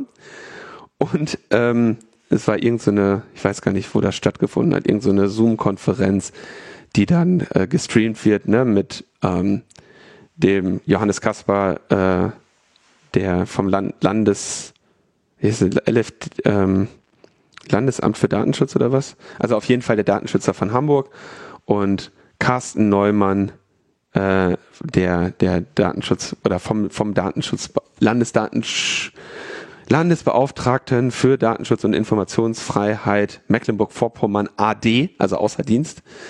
Äh, die haben da irgendwie drüber diskutiert und ja, interessant ist, dass äh, in diesem Ding der Satz fiel, niemand braucht eine personenbezogene Kontakterfassung. Also selbst diejenigen, die diese Systeme bauen, wissen, dass sie das eigentlich nicht, dass man das eigentlich nicht braucht, sagt hier in dem Fall Jan Kuhs, der Entwickler von Recover. Wir wollten keine Kontaktdaten erfassen, aber wir mussten das, um der Gastronomie Hilfe anzubieten, wenn es, soweit es nicht mehr erforderlich ist, und das ist eben die, die Verordnung, die das vorschreibt, äh, werden wir diese Daten sofort in die Tonne werfen. Ja. In, also Recover sagt auch, eigentlich wäre es sinnvoll, äh, Crowd Notifier zu machen. Äh, es gibt mit Notify Me schon eine Umsetzung dieses Konzeptes und das wäre ähm, der sinnvolle Weg. Ja. Wird aber nicht gegangen. Der wird interessanterweise nicht gegangen, obwohl ja, und das ist ja wirklich die Schizophrenie, obwohl jetzt das von, vom Bundesministerium für Gesundheit beauftragte äh, Update der Corona-Warn-App ein, äh, zumindest für die Nutzerin anonymes System einbaut. Ja, das heißt, die bauen, das BMG gibt gerade Geld aus für eine Lösung, die nach ihren eigenen Gesetzen und Verordnungen nicht, denen nicht entspricht. Ähm, so, das ist sehr ähnlich Crowd Notifier, aber nicht 100% Crowd Notifier. Es funktioniert also so. Der, die Venue macht einen QR-Code. In dem QR-Code ist der Name, eine ID und eine Signatur untergebracht. Es ist relativ unklar, warum da eine Signatur dran ist, weil ja sowieso jede Person und jede Venue sich eigentlich so, ein, so einen QR-Code bauen kann Aber es gibt eine Signatur. Ähm, die, die Venues werden ermutigt, diesen QR-Code regelmäßig zu ändern. Es ist natürlich so, dass sie es wahrscheinlich nicht machen werden. Ne? Die werden den im Zweifelsfall einmal ausdrucken, äh, auf die Tische kleben oder an die Tür oder was auch immer ne? und werden den jetzt nicht ähm, regelmäßig ändern. Sollten sie aber eigentlich. So, jetzt kommen die Besucherinnen und scannen einen QR-Code, der also die ID dieser Location speichert. So, und jetzt, also dezentral, ne, nur auf ihrem Rechner. Ähm, der Grundgedanke ist, die Gesundheitsämter sind langsam und ähm, ineffizient, also machen wir, und dieser Diskus der Grundgedanke ist natürlich diskussionswürdig, wir melden einfach alle, die auch in dieser Location waren. Und zwar, wenn du eben den Authentication Token zum Hochladen bekommen hast, mit dem du jetzt auch deine Corona-Warn-App Bluetooth Keys hochlädst, dann lädst du auch alle Identifier hoch von Locations und die jeweilige Zeit. Ähm, der Nachteil ist, dass das natürlich jetzt keine, also nachdem wie es jetzt im Moment aussieht, keine Unterscheidung macht, dass du zum Beispiel deine Locations nochmal aussuchst oder wen du genau alarmierst. Das heißt, eigentlich wäre es in diesem Fall sinnvoller, irgendeine Form von Abstufung da reinzubringen, dass du äh, vielleicht potenziell sagst, okay, dieser Ort war jetzt irgendwie ein Theater, wenn ich hier eine Warnung bekomme, dann reicht es mir, wenn die gelb ist, weil ich weiß ja, wer in meiner Nähe saß und mit den Leuten habe ich vielleicht über die Corona-Warn-App etwas, weil wenn die Location zu groß wird, dann hast du halt, dann alarmierst du zu viele Leute. Ne? Ähm, das Schöne an dem System ist, es werden wieder quasi nur diese IDs veröffentlicht und die, die Phones checken lokal. So, jetzt hast du das äh, folgende Probleme. Da, das Telefon speichert eben trotzdem diese Locations. Ne, die sind also auf deinem äh, Telefon drauf. Immerhin, glücklicherweise aber nur dort. Jetzt ähm, aber wenn die Locations ihre äh, Tokens nicht regelmäßig ändern, ist die Folge, dass du eigentlich keine Anonymität für die Locations mehr hast. Denn du kannst jetzt einfach na, ne, als interessierte Bürgerin durch deinen Kiez gehen, scannst die ganzen QR-Codes von den Locations oder ne, liest die einfach aus mit dem QR-Code-Lesegerät und wenn dann die Meldungen sind, dann wären die quasi, sind die öffentlich, ne? wenn die Location sich keine, also weil die Location keine Anonymität hat. Der nächste, das nächste Problem ist bei der Geschwindigkeit, dass du es theoretisch auch mit den Personenkeys korrelieren könntest. Also je, je schneller die Meldung ist, desto weniger Locations werden pro Zeiteinheit gemeldet und desto weniger Personenschlüssel werden pro Zeiteinheit gemeldet. Ähm, also kriegst du granulareres Wissen, weil du weißt, okay, wenn hier die Personencodes kommen, und gleichzeitig die Location Codes, dann weißt du zumindest, dass diese Personencodes wahrscheinlich an diesen Locations waren. Was ein potenzielles Risiko für die Location, äh, für die Personencodes auch ist, aber ähm, es wird ja tatsächlich unter die Personencodes werden ja auch Fake Codes gemischt.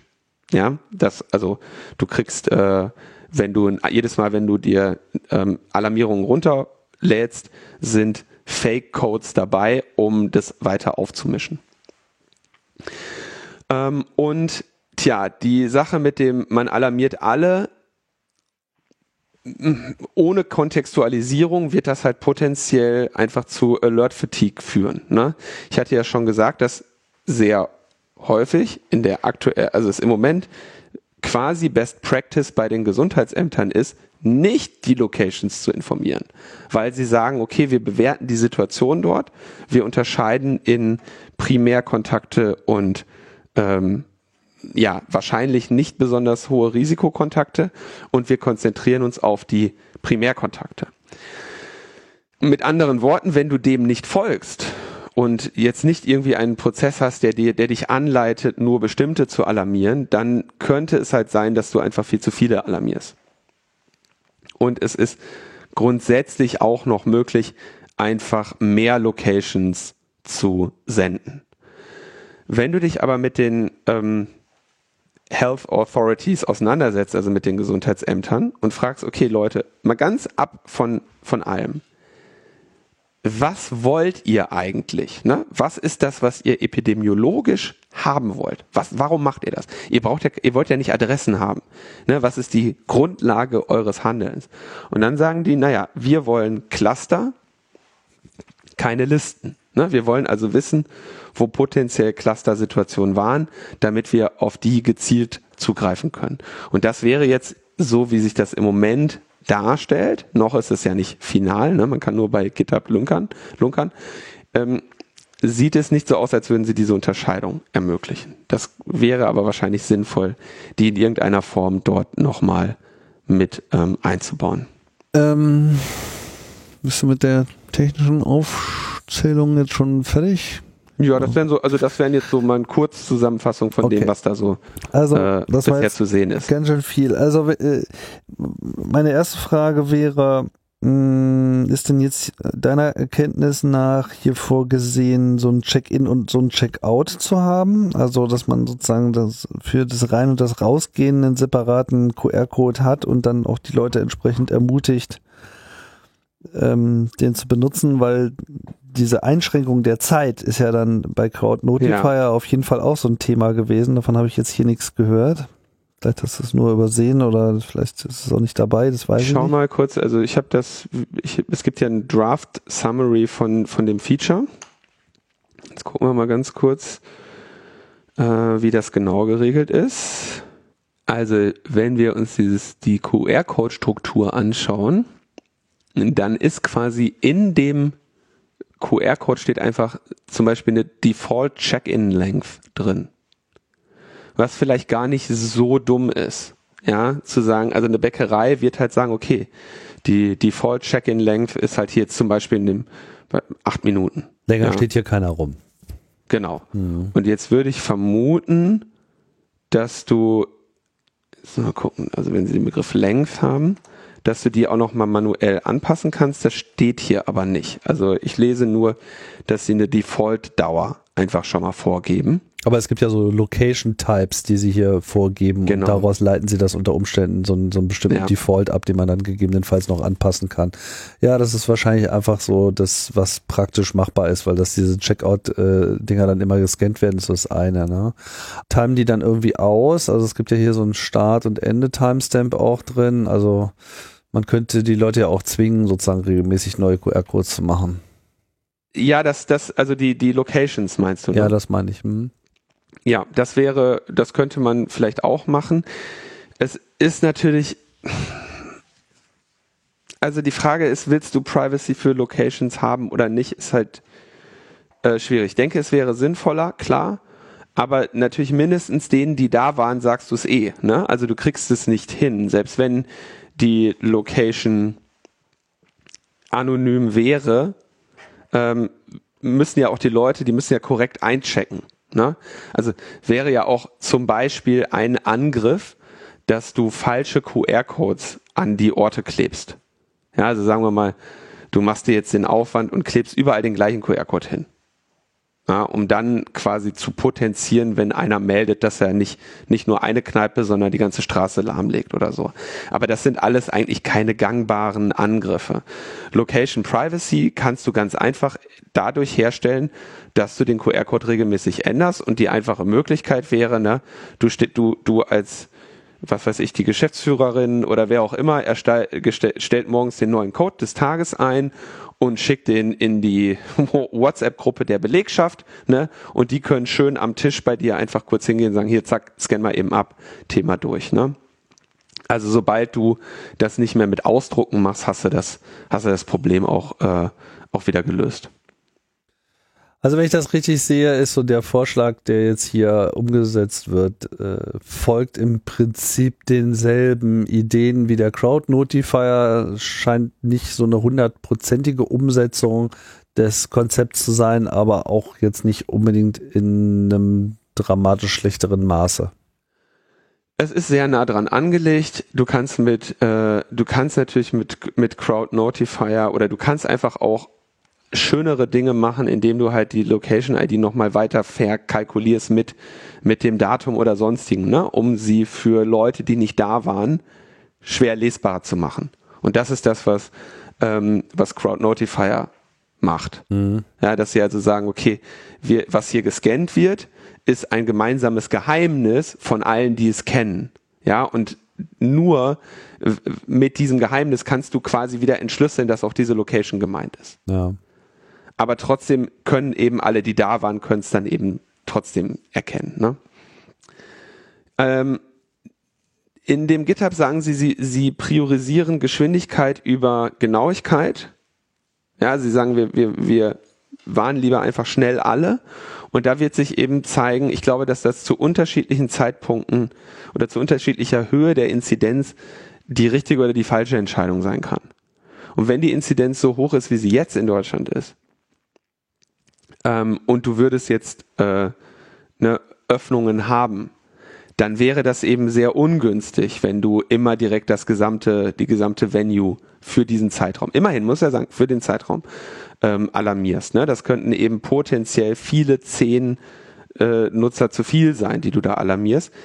Grundsätzlich bei einer niedrigen Inzidenz hingegen kann das sehr sinnvoll sein, ja, weil das eben dann sagt, alles klar, zack, und jetzt alle mal Vorsicht. Und hier, du hast die Warnung, begib dich, in, begib dich bitte in fünf, fünf Minuten in Ruhe oder sonst was. Ne? Das würde dann klappen. Ja, und ich meine, Hochinzidenzzeiten brauchen sowieso andere Maßnahmen. Ich meine, die ergreifen wir derzeit nicht. Das ist eine andere Diskussion. Äh, es geht äh, immer darum, dass man äh, grundsätzlich erstmal eine kontrollierbare, generell kontrollierbare Situation anstrebt und darin dann Maßnahmen ergreift, um ein Ausbrechen und damit eine Verschlimmung der Situation wieder zu verhindern. Derzeit leben wir halt in so einer permanenten Paniksituation und haben auch keine Bereitschaft mehr, äh, bei den Leuten irgendwie noch äh, sinnvolle Maßnahmen zu ergreifen, was man ja auch daran sieht, dass jetzt irgendwie mit Berlin, glaube ich, auch schon das zweite Bundesland der Meinung ist, jetzt müssten wir ja mal die Luca-App kaufen, ja, und nochmal sinnlos Geld rausschmeißen, was an sich schon mal äh, bekloppt ist, aber dazu eben auch noch beiträgt, dass man dann eben den Venues dann eine Lösung empfiehlt, die dann eben nicht die Lösung der Corona-Warn-App ist und damit die Corona-Warn-App diskreditiert und damit sich damit auch nochmal Stock, einen Stock in die Speichen reinsteckt. Das ist einfach die, das Maß an Dummheit ist einfach voll irgendwie und ich finde, es könnte jetzt einfach langsam mal aufhören. Das ist einfach ja. so schlimm, ey. Leute, echt. Michael ja. Müller, ja, ich meine, setzt sich da wirklich vor die Kameras und meint so, ja, also äh, ich habe mich da jetzt nicht mit den Details und, und der Technik äh, beschäftigt, ich habe die einfach mal bestellt. So, das war so ja, im Wesentlichen seine Aussage. Ja, ja, okay, du hast dich nicht damit den Details beschäftigt und äh, machst halt einfach mal irgendwas. Okay, we, we can see that. Clearly. Ah, ja. Ah, man möchte wirklich nur noch so rumlaufen wie so ein Steinzeitmensch. Es wäre schon schön, wenn. Naja. Okay, dann machen wir mal weiter. Ein klassisches, ein klassisches Netzpolitik-Thema, ja. Netzsperren, DNS-Sperren sind zurück. Muss man, also das kann man mal wieder neu erklären im Logbuch. Das hatten wir einige Zeit nicht. Wenn ihr im Internet seid, mit eurem Browser und ihr möchtet einen Server besuchen. Zum Beispiel logbuch-netzpolitik.de. Dann kontaktiert ihr diesen Server eigentlich über seine IP-Adresse. Ja? Äh, und zwar ist die IP-Adresse, ich gucke mir das mal gerade kurz an, von logbuch-netzpolitik.de ist IPv4 138.201.80.68. Ja, es gibt auch noch eine IPv6-Adresse, aber die ist zu lang, um sie jetzt vorzulesen. Ähm, obwohl, kann man auch mal machen. Das ist die 2A01 Doppelpunkt 4F8 Doppelpunkt 172 Doppelpunkt 1C03 Doppelpunkt Doppelpunkt 1 Doppelpunkt 6. Wisst ihr Bescheid jetzt? Wisst ihr Bescheid. So, könnte auch, geht also auch viel einfacher, auf unsere Seite zu kommen. Ähm, und dieses System, was dort Anwendung findet, ist das äh, DNS-System, Domain Name System. Und da werden große, große Server vorgehalten, die Datenbanken haben von welche Domain zeigt auf welche IP. Und ein sehr unkluger oder sehr, sehr wenig erfolgsversprechender Weg, den Zugriff auf eine Seite zu verhindern, ist, dass man auf den Name-Servern einfach nicht mehr die korrekte Antwort gibt. Ja, weil es gibt von diesen Name-Servern natürlich auch eine Antwort darauf, dass es eine Domain nicht gibt. Ja, dann kommt einfach zurück, ja, diese Domain gibt's nicht. Und die Konsequenz ist eben, entweder du musst sie dir jetzt kaufen, weil sie voll geil ist, oder du guckst nochmal, ob du einfach ein Typo gemacht hast. Ne? Und die Idee war, ist seit vielen Jahren, dass man hier quasi eingreift von Seiten der Provider, die DNS-Server betreiben und dann eingreift. Das tun die auch teilweise, je nachdem bei welchem Provider ihr seid, in unterschiedlichem Ausmaß. Beispielsweise, wenn ihr euch irgendwie vertippt und es gibt keinen DNS-Eintrag, dass sie euch zu irgendeiner obskuren Suchseite umleiten und sagen, ey, du hast gesucht, willst nicht mehr hier bei der T-Online-Suche gucken oder so, ne? Also da gibt es schon Verletzungen der Integrität äh, dieses Systems. Und jetzt, ähm, also das wurde damals sehr lange diskutiert unter dieser Idee der Stoppschilder. Ja, da hat also, es war auch Ursula von der Leyen, die damals so vorgestellt hat, hier, pass auf, weil es ja offenbar ganz viele Webseiten mit dokumentiertem Kindesmissbrauch gibt, die wir nicht aus dem Internet rauskriegen, wollen wir jetzt auf den DNS-Servern quasi dann umleiten auf eine zentrale Stelle, wo dann ein Stoppschild ist. eine Idee, die ähm, ja jetzt nicht, also nicht so nicht so überzeugend lass ist. Es, lass es mich so sagen, sie hat sich mit den technischen Details nicht so auseinandergesetzt, sie hat es einfach mal bestellt. Hat es einfach mal bestellt mhm. und dann, also es war eine, eine, ähm, ja, eines der Themen, das muss so, war da 2009 ungefähr? Zensur Solar. Zensur Solar Debatte. Äh, pff, oh, warte mal. Schön finde ich, dass man Ursula von der Leyen in der Wikipedia auch findet, wenn man nach Zensur Solar sucht. Ähm, das war ja, so. 2009, ja, ja. Mhm. Ja, mhm. so diese Zeit. Ja. Großes Thema, weil, ne, wie immer, es ging los mit Urheberrecht und dann weißt du, ne, wenn so etwas jetzt auf gesetzlicher Ebene eingeführt wird, dann weißt du, das dauert nicht lange, bis sich das, äh, bis sich das ausweitet und andere sagen, die Internetseiten wollen wir übrigens auch nicht haben. Jetzt kommt aber der, der, äh, der, der, warum diese Idee so dumm ist, ist, du, du kannst dir natürlich einfach einen anderen DNS-Server eintragen, der diese Zensur nicht vornimmt und dann kriegst du natürlich auch noch die Antwort. Ne? Also man wird es dir nicht verhindern können, dass du ähm, einen entsprechenden äh, zensurfreien DNS-Server findest oder selber betreibst oder dir von mir aus auch einfach in dein Host-File reinschreibst dass diese spezifische Seite unter folgender IP ist, was dazu führt, dass dein Computer einfach keinen DNS-Request mehr absendet. Ja, also du kannst in auf äh, Unix-Systemen in etc-Host, bei Windows gibt es die auch, liegt irgendwo anders. Da schreibst du im Prinzip eine IP-Adresse und eine Domain rein ähm, und dann verzichtest, das ist dann quasi deine lo lokale DNS-Tabelle. Also diese Sperrmethode ist sehr äh, löchrig. Bedeutet, sie betrifft natürlich, das war natürlich auch vor allem die Diskussion bei dieser Zensursula-Debatte, sie trifft dann halt nicht diejenigen, die wirklich solche Seiten besuchen, sofern es denn überhaupt Webseiten gäbe in diesem Internet, die dokumentierten Kindesmissbrauch ganz einfach zugänglich machen und äh, irgendwie nicht von den äh, zuständigen Behörden sofort unterbunden werden. Ja, das war äh, übrigens in der Zensursolar-Debatte eben auch der Nachweis, der nicht geführt wurde. Da wurde dann behauptet, in bestimmten Ländern wäre äh, dokumentierter Kindesmissbrauch legal und dann meldeten sich die Länder so und sagten so, hör mal, kifft ihr? Was habt ihr da? Was erzählt ihr denn da für einen Scheiß? Ne? Mhm. Ähm, wir sind ein streng muslimisches Land, so bei uns ist gar nichts mit Sex erlaubt, so ne? Und das war also ähm, und da gab dann, kam dann eben auch diese entsprechende Forderung, die sehr stark äh, vertreten wurde von der gesamten ähm, Bürgerrechts- und Netzcommunity. Löschen statt sperren. Also wenn jemand so etwas äh, veröffentlicht, dann deckt da, macht, legt da keinen Deckmantel drüber, sondern äh, führt die der Strafverfolgung zu. Und das funktioniert auch jedes Jahr sehr gut, ja, dass es eben diese Meldestellen gibt für so Server oder sonst was, die so etwas bereithalten. Und die werden dann eben äh, beschlagnahmt und die Betreiberinnen verfolgt. So, so gehört sich das eben.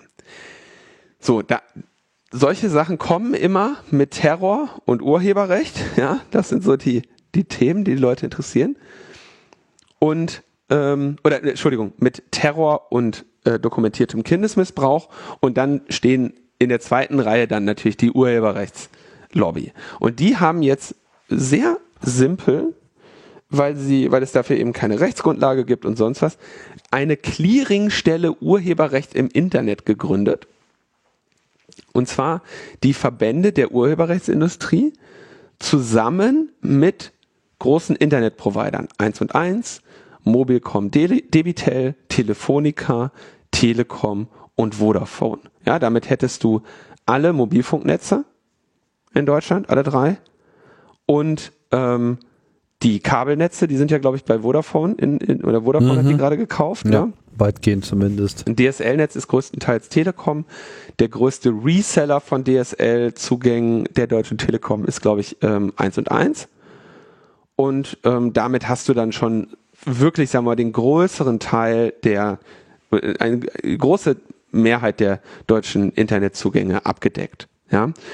Kartellamt und Bundesnetzagentur haben gesagt, ja, ist in Ordnung, finden wir gut und in naher Zukunft möchten sie ein erstes Streaming-Portal sperren. Ähm, sie konzentrieren sich laut eigenen Angaben eben auf Streaming-Seiten, die äh, Filme, Serien oder auch Musik kostenfrei illegal verfügbar machen. Und ähm, wir haben über solche Seiten auch schon vor einigen Jahren mal gesprochen. Da ist es meistens so, dass die tatsächlich nach so einer Art Hütchenspiel funktionieren. Die sagen halt, wir sind ein Forum, da kannst du Filme eintragen und wir stellen das dann zur Verfügung. Und das ist jetzt User-Generated Content, für den wir ja erst verantwortlich sind, wenn es uns jemand meldet. Und wenn es uns jemand meldet, okay, dann löschen wir diesen Eintrag. Das eigentliche Hosting findet aber woanders statt. Und dadurch versuchen die eben quasi ja, Gesetzeslücken in dem Notice and Takedown zu finden. Ähm, wir haben auch vor einigen Jahren darüber berichtet, dass da mit Kino.to ähm, tatsächlich eine, wirklich eine, ja, professionell industrialisierte Bande hintersteckte, die quasi genau nicht nur ein Forum betrieben hat, sondern sehr gezielt Content akquiriert hat, Menschen dafür bezahlt hat und das mit diesem mit dieser illegalen Seite sich eben tatsächlich bereichert haben.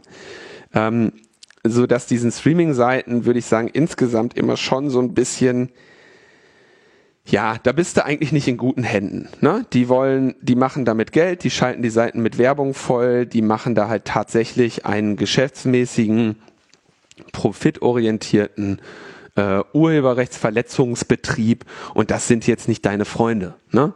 Ähm, Anders sieht's vielleicht aus, wenn du so im Bereich des Torrenting unterwegs bist, aber da hast du ja immer das große Risiko, wenn du da nicht einen ordentlichen VPN-Router dazwischen hast, dass ähm, du eben früher oder später Post kriegst von Waldorf Frommer, die wiederum eine Industrie daraus gebaut haben, die Abmahnungen zu verschicken, weil du dann eben bereitstellst. Bei den Streaming-Seiten ist es allerdings so, dass du ja nur konsumierst und dich als Nutzerin der Streaming-Seite nicht strafbar machst.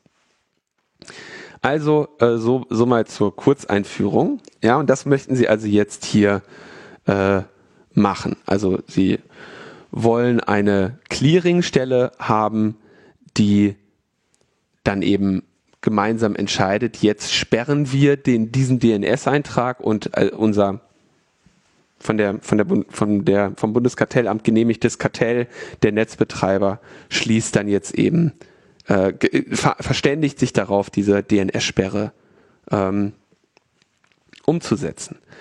Das ist relativ krass, weil das komplett außergerichtlich ist. Ne? Also du hast jetzt hier als betroffene Seite ähm, Schwierigkeiten, dich dem entgegenzusetzen, dich dagegen zu wehren.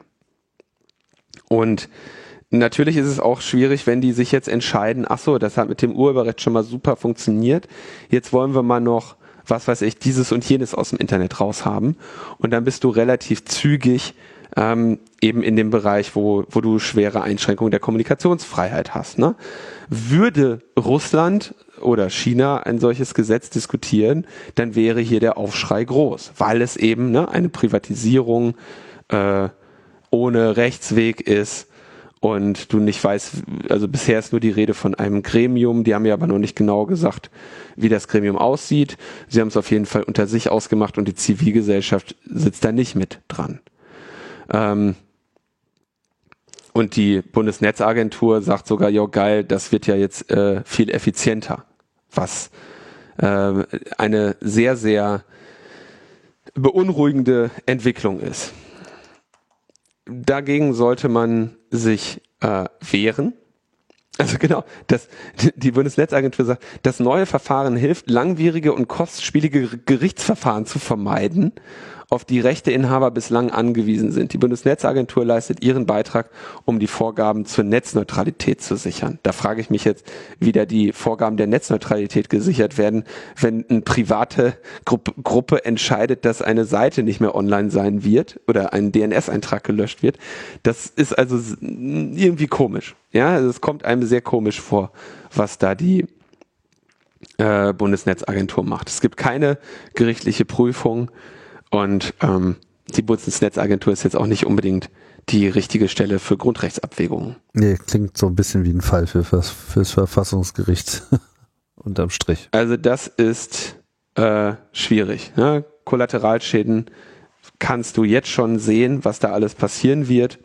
Und ähm, das, das klingt nach einer relativ schwierigen Idee. Ja? Also klassische ähm, privatisierte Rechtsdurchsetzung, wo du entsprechend dann auch keinen, keinen sauberen Weg hast, dich dagegen zu wehren. Das klingt problematisch. Äh, Lösungsvorschlag ähm, ist, sich vielleicht schon mal damit vertraut zu machen, wie man den DNS-Server in seinen äh, Einstellungen ändert. Ja? Ähm, kann man am Laptop dauerhaft einstellen unter Netzwerkeinstellungen sagst du halt, okay, ich möchte nicht oder nicht nur den DNS-Server verwenden, den mein Provider mir gibt. In der Regel findest du bei alternativen DNS-Servern äh, auch höhere Performance. Ja. Nicht unbedingt. Ist das so? Naja, also vielleicht sind die Server als solche schneller, aber äh, ist natürlich auch ein Teil des Problems, dass dir dass die IP-Adressen, die dir an der einen Stelle genannt werden, nicht unbedingt die sind, die an der anderen Stelle genannt werden. Ja, dein Beispiel von vorhin hier, Logbuch Netzpolitik, da könnt ihr überall auf dem ganzen Planeten nachfragen, ihr werdet immer dieselbe Nummer bekommen. Aber wenn es halt mhm. halt darum geht mit, wo kommt ja. denn jetzt mein Netflix-Filmchen äh, her, dann wird natürlich idealerweise ein, ähm, eine Adresse ausgespuckt, die möglichst nah an dir dran ist, damit die Daten nicht so weit gehen müssen. Und wenn du jetzt so einen öffentlichen Fluchtserver wie, äh, was weiß ich hier, Google DNS oder so 8888 benutzt, dann ähm, sind diese Optimierungen unter Umständen nicht äh, von derselben Güte und das führt dann schon mal zu Problemen. Aber wenn die Frage ist, kann ich auf etwas zugreifen oder nicht, dann hilft es natürlich auf jeden Fall. Ja, okay. Ja, das, also was Tim gerade meint, ist zum, insbesondere die Netflix-Dinger stehen auch gerne mal einfach direkt beim Provider im Schrank. Ja. ja. Und dann ist das natürlich potenziell äh, mit Verlangsamung äh, einhergehend, wenn du jetzt äh, dann stattdessen versuchst, dir das irgendwie aus den USA zu holen. Ähm, das mag äh, sein. Also insgesamt, das Problem ist, dass es das überhaupt gibt und es ist sehr erstaunlich, dass die BNetzA sich da irgendwie so äh, so hinstellt und sagt, alles klar, machen wir und das ist irgendwie alles nicht so, äh, alles nicht, keine schöne Entwicklung. Ne? Da haben wir äh, viele Jahre begründet gegen gekämpft und die Sorge ist halt dann eben, wie sich das, wie sich das zügig ausweiten wird. Weil wenn das erstmal da ist, dann wird nämlich Folgendes passieren, dass andere Leute ähm, versuchen, die Sperrung unterschiedlicher Seiten quasi zu erklagen. Ja, und zu sagen, ihr habt ja die Infrastruktur, ihr könnt das, es gibt etwas im Internet, das finde ich nicht gut und die Deutsche Telekom ist jetzt schuld daran. Ja, und das ist, ne, es wird am Ende diejenigen nicht treffen, die es treffen soll. Weil wenn du jetzt so eine Streaming-Seite betreibst, dann sagst du jetzt den Leuten schon mal übrigens, ne, hier ist ein DNS-Server, den ihr eintragen könnt, der uns immer auflöst. Das ist nämlich unser eigener DNS-Server. Oder ne, hier ist das, was ihr in euer Hosts-File schreiben solltet mit unserer fixen IP. Wobei ich vermute, dass die fixe IP bei denen nicht lange helfen wird, weil die ja auch regelmäßig umziehen mit ihren äh, Dingern. Und ja, du, du triffst dann halt am Ende wieder nur die Falschen. Das ist nicht, nicht gut, was ihr da gemacht habt. Nee, überhaupt nicht gut.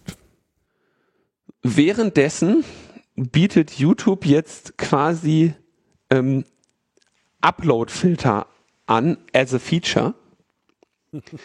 ähm, und zwar ist das so, ähm, wenn du bei YouTube ein Video hochlädst und beispielsweise darin ein Inhalt ist oder eine Musik, die per Content ID detektiert und dann potenziell automatisch abgeschaltet oder gelöscht wird. Es ne? gibt ja unterschiedliche Maßnahmen von YouTube.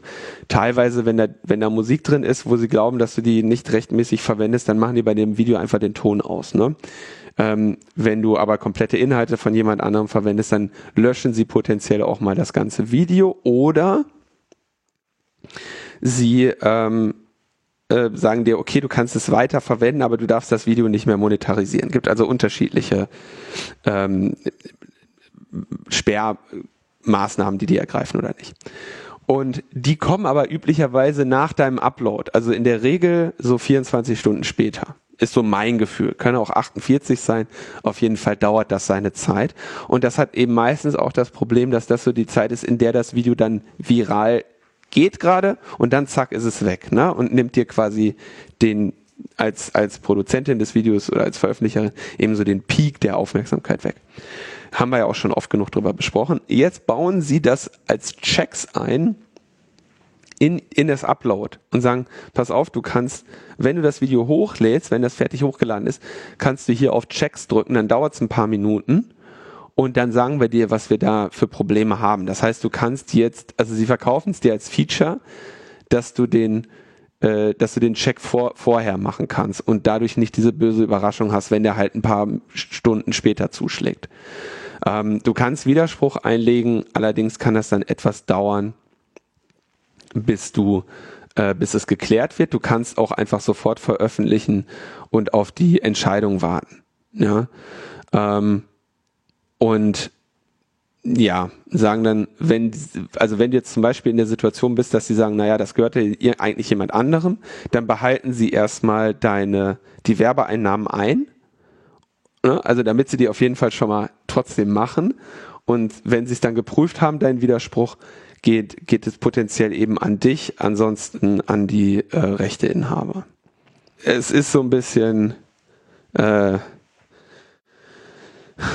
es ja schwierig. Ich weiß nicht genau, was ich davon halten soll. Ich meine, für die, für die YouTuber ist es wahrscheinlich ein gutes Feature, weil es ihnen potenziell eben Probleme vorher meldet, was natürlich nichts daran ändert, dass YouTube eben sich trotzdem nachher äh, anders entscheiden kann. Ne? Mhm. Also ich glaube, ich weiß nicht genau, ob das jetzt positiv oder negativ ist. Wahrscheinlich ist es, also wenn man sich überlegt, dass die Alternative ist, dass sie dir einfach auf einmal dein Video abschießen, ähm, ist das jetzt natürlich die bessere Lösung. Aber es sind halt Uploadfilter. Ja, na gut, aber ich meine, die haben uns halt jetzt eingetreten. Ja, die haben sie ja eh schon seit Jahren. Ne? Ja, es na, immerhin hast du eine Widerspruchmöglichkeit. Ich denke, das können besser äh, YouTuber selber beurteilen, die schon mal auch so Sperrungen hatten. Äh, und es wird sie, wie gut das jetzt tatsächlich ist, wird sich eben zeigen mit, wie oft Leute den, den Checks-Knopf drücken und das Ding sagt, alles klar, kannst du machen. Und dann trotzdem nachher das Video runtergerissen wird, ne? Tja. Also nehmen wir mal so zur Kenntnis als, als Feature von YouTube, dass sie wenigstens dir ihre ganzen Sperrdetektionsalgorithmen vorher zur Prüfung geben. Mitteilen, ja. Ja. Dann haben wir noch eine eher kurze Meldung. Change.org wurde tatsächlich jetzt dauerhaft die Gemeinnützigkeit entzogen und ich finde, das ist nicht gut, weil das ist eine Plattform, die ja eben der Gemeinschaft Petitionsmöglichkeiten und politische Ausdrucksmöglichkeiten bietet. Und das scheint mir nicht sinnvoll, dass man sagt, das ist nicht gemeinnützig, ganz im Gegenteil. Also ich finde das sehr überraschend. Ja, überraschend. Äh, äh, es gibt eine ganze Welle von Gemeinnützigkeitsentzug. Es gab es ja, ja, vorher schon mit äh, Camp Act und so weiter und sicherlich kann man im Einzelnen auch äh, immer darüber debattieren, inwiefern die Gemeinnützigkeit dann äh, da tatsächlich verletzt wurde. Andererseits ist das eigentliche Problem, dass eben die Regelungen für Gemeinnützigkeit einfach den, der Zeit ja. nicht mehr entsprechen. Ja, die sind, äh, Regeln sind da sehr eng und grundsätzlich habe ich auch nichts gegen äh, klar formulierte Regeln, insbesondere was so eine Steuerfreiheit betrifft. Nur äh, sind die einfach nicht mehr zeitgemäß. Und äh, das, also die Maßstäbe für was der Gemeinheit nützt, haben sich halt einfach müssen sich einfach ändern, weil sich die Zeit geändert hat, weil die Dienstleistungen äh, sich ändern. Wir haben das hier auch, glaube ich, schon ein paar Mal besprochen im Kontext von Open Source äh, Softwareentwicklung ja. etc., wo eine Gemeinnützigkeit ähm, für viele Organisationen sicherlich angemessen wäre. Ja? Kann man Auflagen machen, kann man definieren, aber derzeit, wenn du versuchst halt in irgendeiner Form Gemeinnützigkeit ähm, durchzuführen, indem du offene Software produzierst, die alle Leute benutzen können, ja, und deren Anwendung dann eben auch wirklich was bringt, äh, dann kannst du das halt einfach nicht da reinschreiben, so, sondern du musst verklausuliert irgendeinen Voodoo erfinden, der so an diese äh, altertümlichen äh, Rechtsgebung sich ranschmiegt. Und ja. das ist halt, äh, kann es halt einfach nicht mehr sein. Ich kann das jetzt im Einzelnen mit, mit Change.org nicht beurteilen. In ihrer Darstellung ist es halt so, naja, wir haben ja hier gegen irgendwie die großen ähm, Unternehmen äh, protestiert, äh, indem wir entsprechende Petitionen auf unserer Plattform hatten. Ja, aber das ist der, das ist das, was ihnen halt quasi als Begründung geben, weil sie sagen, also Petitionsplattformen wie change.org sind nur dann gemeinnützig, wenn sie ausschließlich Petitionen an staatliche Stellen zulassen, nicht aber an nichtstaatliche Stellen. Und deswegen, also tatsächlich, dass sie eine Petition gegen oder an, was weiß ich, Nestlé machen oder wen auch immer, das wird ihnen quasi zur Last gelegt. Und das ist äh, schon sehr äh, komisch, ne? Also die, die teilen die Rechtsauffassung auch nicht, aber äh, ja, ist schon sehr erstaunlich. Gleichzeitig ist es so mit der Gemeinnützigkeit, ne, das ist schon ein, ein zweischneidiges Schwert, weil wenn du die Regeln für Gemeinnützigkeit zu locker machst, dann macht sich jeder einfach seine eigene kleine Geldwäschestiftung. Ne? Ja. Und das willst du natürlich auch nicht. Ja, eben. Das ist das Also Problem. man muss da irgendwie draufschauen, man muss da Regeln für haben. Die Regeln sind komisch. Ich habe das ja auch hier schon mehrmals zitiert. Ne? Ähm, digitale Gesellschaft, der Verein hat damals bei seiner ersten Anmeldung nicht die, äh, die Gemeinnützigkeit anerkannt bekommen, weil äh, die, die Vereinszwecke nicht die gesetzlich anerkannten ähm, gemeinnützigen Zwecke waren. Also da stand halt drin äh, die Förderung von Grund- und Freiheits Freiheitsrechten und in dem Bescheid der Ablehnung stand halt drin, die Förderung von Grund- und Freiheitsrechten äh, ist kein gemeinnütziger Zweck. Und da musst du es halt gemeinnütziger Zweck googeln und da steht dann sowas wie, äh, ne, was ist das, Kommunikation zwischen den Völkern, Religion und so was, ne, Brauchtümer. Und dann äh, musst du es halt sagen, alles klar, das ist unser, das ist unser gemeinsames Freiheit, Freiheit kümmert uns jetzt nicht mehr. Freiheit und Grundrechte und Freiheit nicht. Ja, nee, so, also. Genau, wir setzen uns jetzt nicht mehr für Grundrechte ein und sind jetzt gemeinnützig. Ich hoffe mal, dass, äh, also ich finde eigentlich schon diese, ähm, es gab da noch eine andere Plattform, change.org und was gab's noch? Die, die hatten das gleiche Problem. Irgendwas mit A? Es gibt auch noch so eine andere Petitionsplattform. Wie heißt denn die? Sag mal, Tim. Hm. Naja, egal. Also es gibt auf jeden Fall mehrere so Dinger. Äh, es gibt, äh, ach, äh, Attack hat ja auch ihre Gemeinnützigkeit ab, aberkannt bekommen. Das ist gerade, das rasiert da gerade durch und ich halte das nicht für besonders ähm, sinnvoll. ich habe den Eindruck, dass hier noch nicht das letzte äh, Wort gesprochen ist bei dieser Change.org-Geschichte. Es scheint eine Entscheidung des Finanzamtes zu sein. Und sie wehren sich dagegen mit einer Petition. Und was sie löschen müssten, um gemeinnützig zu bleiben, sind die Petitionen mit dem Titel Stopp die Siemens-Beteiligung am australischen Megakohle-Projekt. Unser Trinkwasser gehört uns, nicht Coca-Cola. Und Shell und Nigeria Ökozid weltweit strafbar machen. Das scheinen jetzt alles schon eher ähm, gemeinnützige Interessen zu sein, die da vertreten werden. Das sind nur Beispiele, die sie da benennen. In Wirklichkeit geht es natürlich um tausende Petitionen. Okay, damit sind wir bei den Jobangeboten, die wir ja hier regelmäßig machen. Dieses Mal äh, wirbt die Geschäftsstelle der digitalen Gesellschaft Schweiz äh, mit einem Job und sie möchten gerne einen Legal Council haben zu 60 Prozent. Äh, die geht es also darum, auch den Kire zu, verstell, zu, zu stellvertreten und in rechtlichen Belangen, in allen rechtlichen Belangen eben die digitale Gesellschaft Schweiz zu beraten und zu vertreten. Wir bieten eine vielseitige und verantwortungsvolle Aufgabe, bei der zukunftsweisende rechtliche Themen im digitalen Bereich mitgestaltet und in den demokratischen politischen Diskurs eingebracht werden können. Ja. Sie hätten gerne ein abgeschlossenes Masterstudium in Recht, Begeisterung für Netzpolitik und für die Arbeit in einer NGO mit ehrenamtlichen Mitgliedern sowie technisches Flair Technisches Flair hätten sie auch gerne. Oh. Link, wo ihr euch bewerben könnt, findet ihr. Technisches Flair. Schauen uns. Ja, technisches oh. Flair wünsche ich mir auch regelmäßig. Ja, ich frage mich, woran man das äh, festmachen könnte. Technisches Flair. Nicht unter fünf Blockchains. Das ist äh, eine interessante Formulierung. Haben Sie auch technisches Flair? Hm ist echt so ein Wort, über das man sich relativ wenig Gedanken macht, was es denn eigentlich bedeutet. Ne? Ist das auch schon mal aufgefallen? Also, könnte das jetzt ich höre das zum ersten Mal. Ich kann mal gucken, ob die das in ihrer Stellenausschreibung äh, mal gucken. Technisches Flair. Qualifikation. Dritte, drittwichtigste Qualifikation. Ja. Also ja, warum so auch nicht? Warum? Was willst du mit jemandem, die kein technisches Flair hat? in einer NGO. Ja. Ja. Das ist schon. So, ich guck mal in Duden. Technisches äh, Charisma. Sozusagen. Eine, einen Menschen oder eine Sache umgebende, als positiv angenehm empfundene persönliche Note. Und ein Fe ah, vielleicht meinen Sie eher diesen Begriff. Feiner Instinkt und Gespür.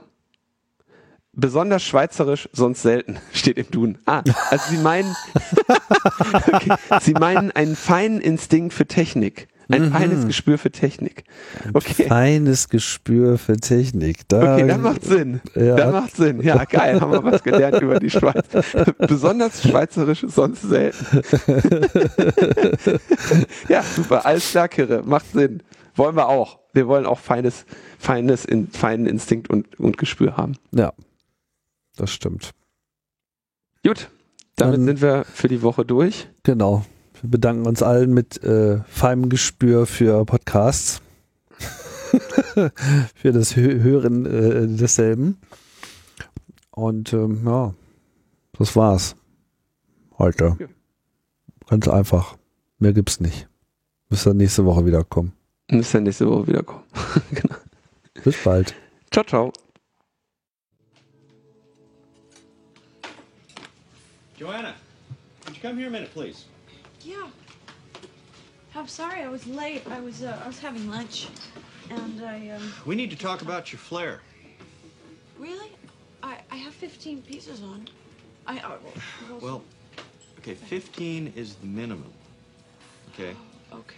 Now you know it's up to you whether or not you want to just do the bare minimum or. Uh, well, like Brian, for example, has 37 pieces of flare on today, okay? A terrific smile. Okay, so you you want me to wear more? Look, Joanna. Yeah. People can get a cheeseburger anywhere, okay? They come to Tchotchkes for the atmosphere and the attitude. Okay, that's what the flair's about. It's about fun. Yeah. Okay, so more than, yeah? Look, we want you to express yourself, okay? Now, if you feel that the bare minimum is enough, then okay. But some people choose to wear more, and we encourage that, okay? You do want to express yourself, don't you? Y- yeah. Okay, great, great. That's all I ask. Okay.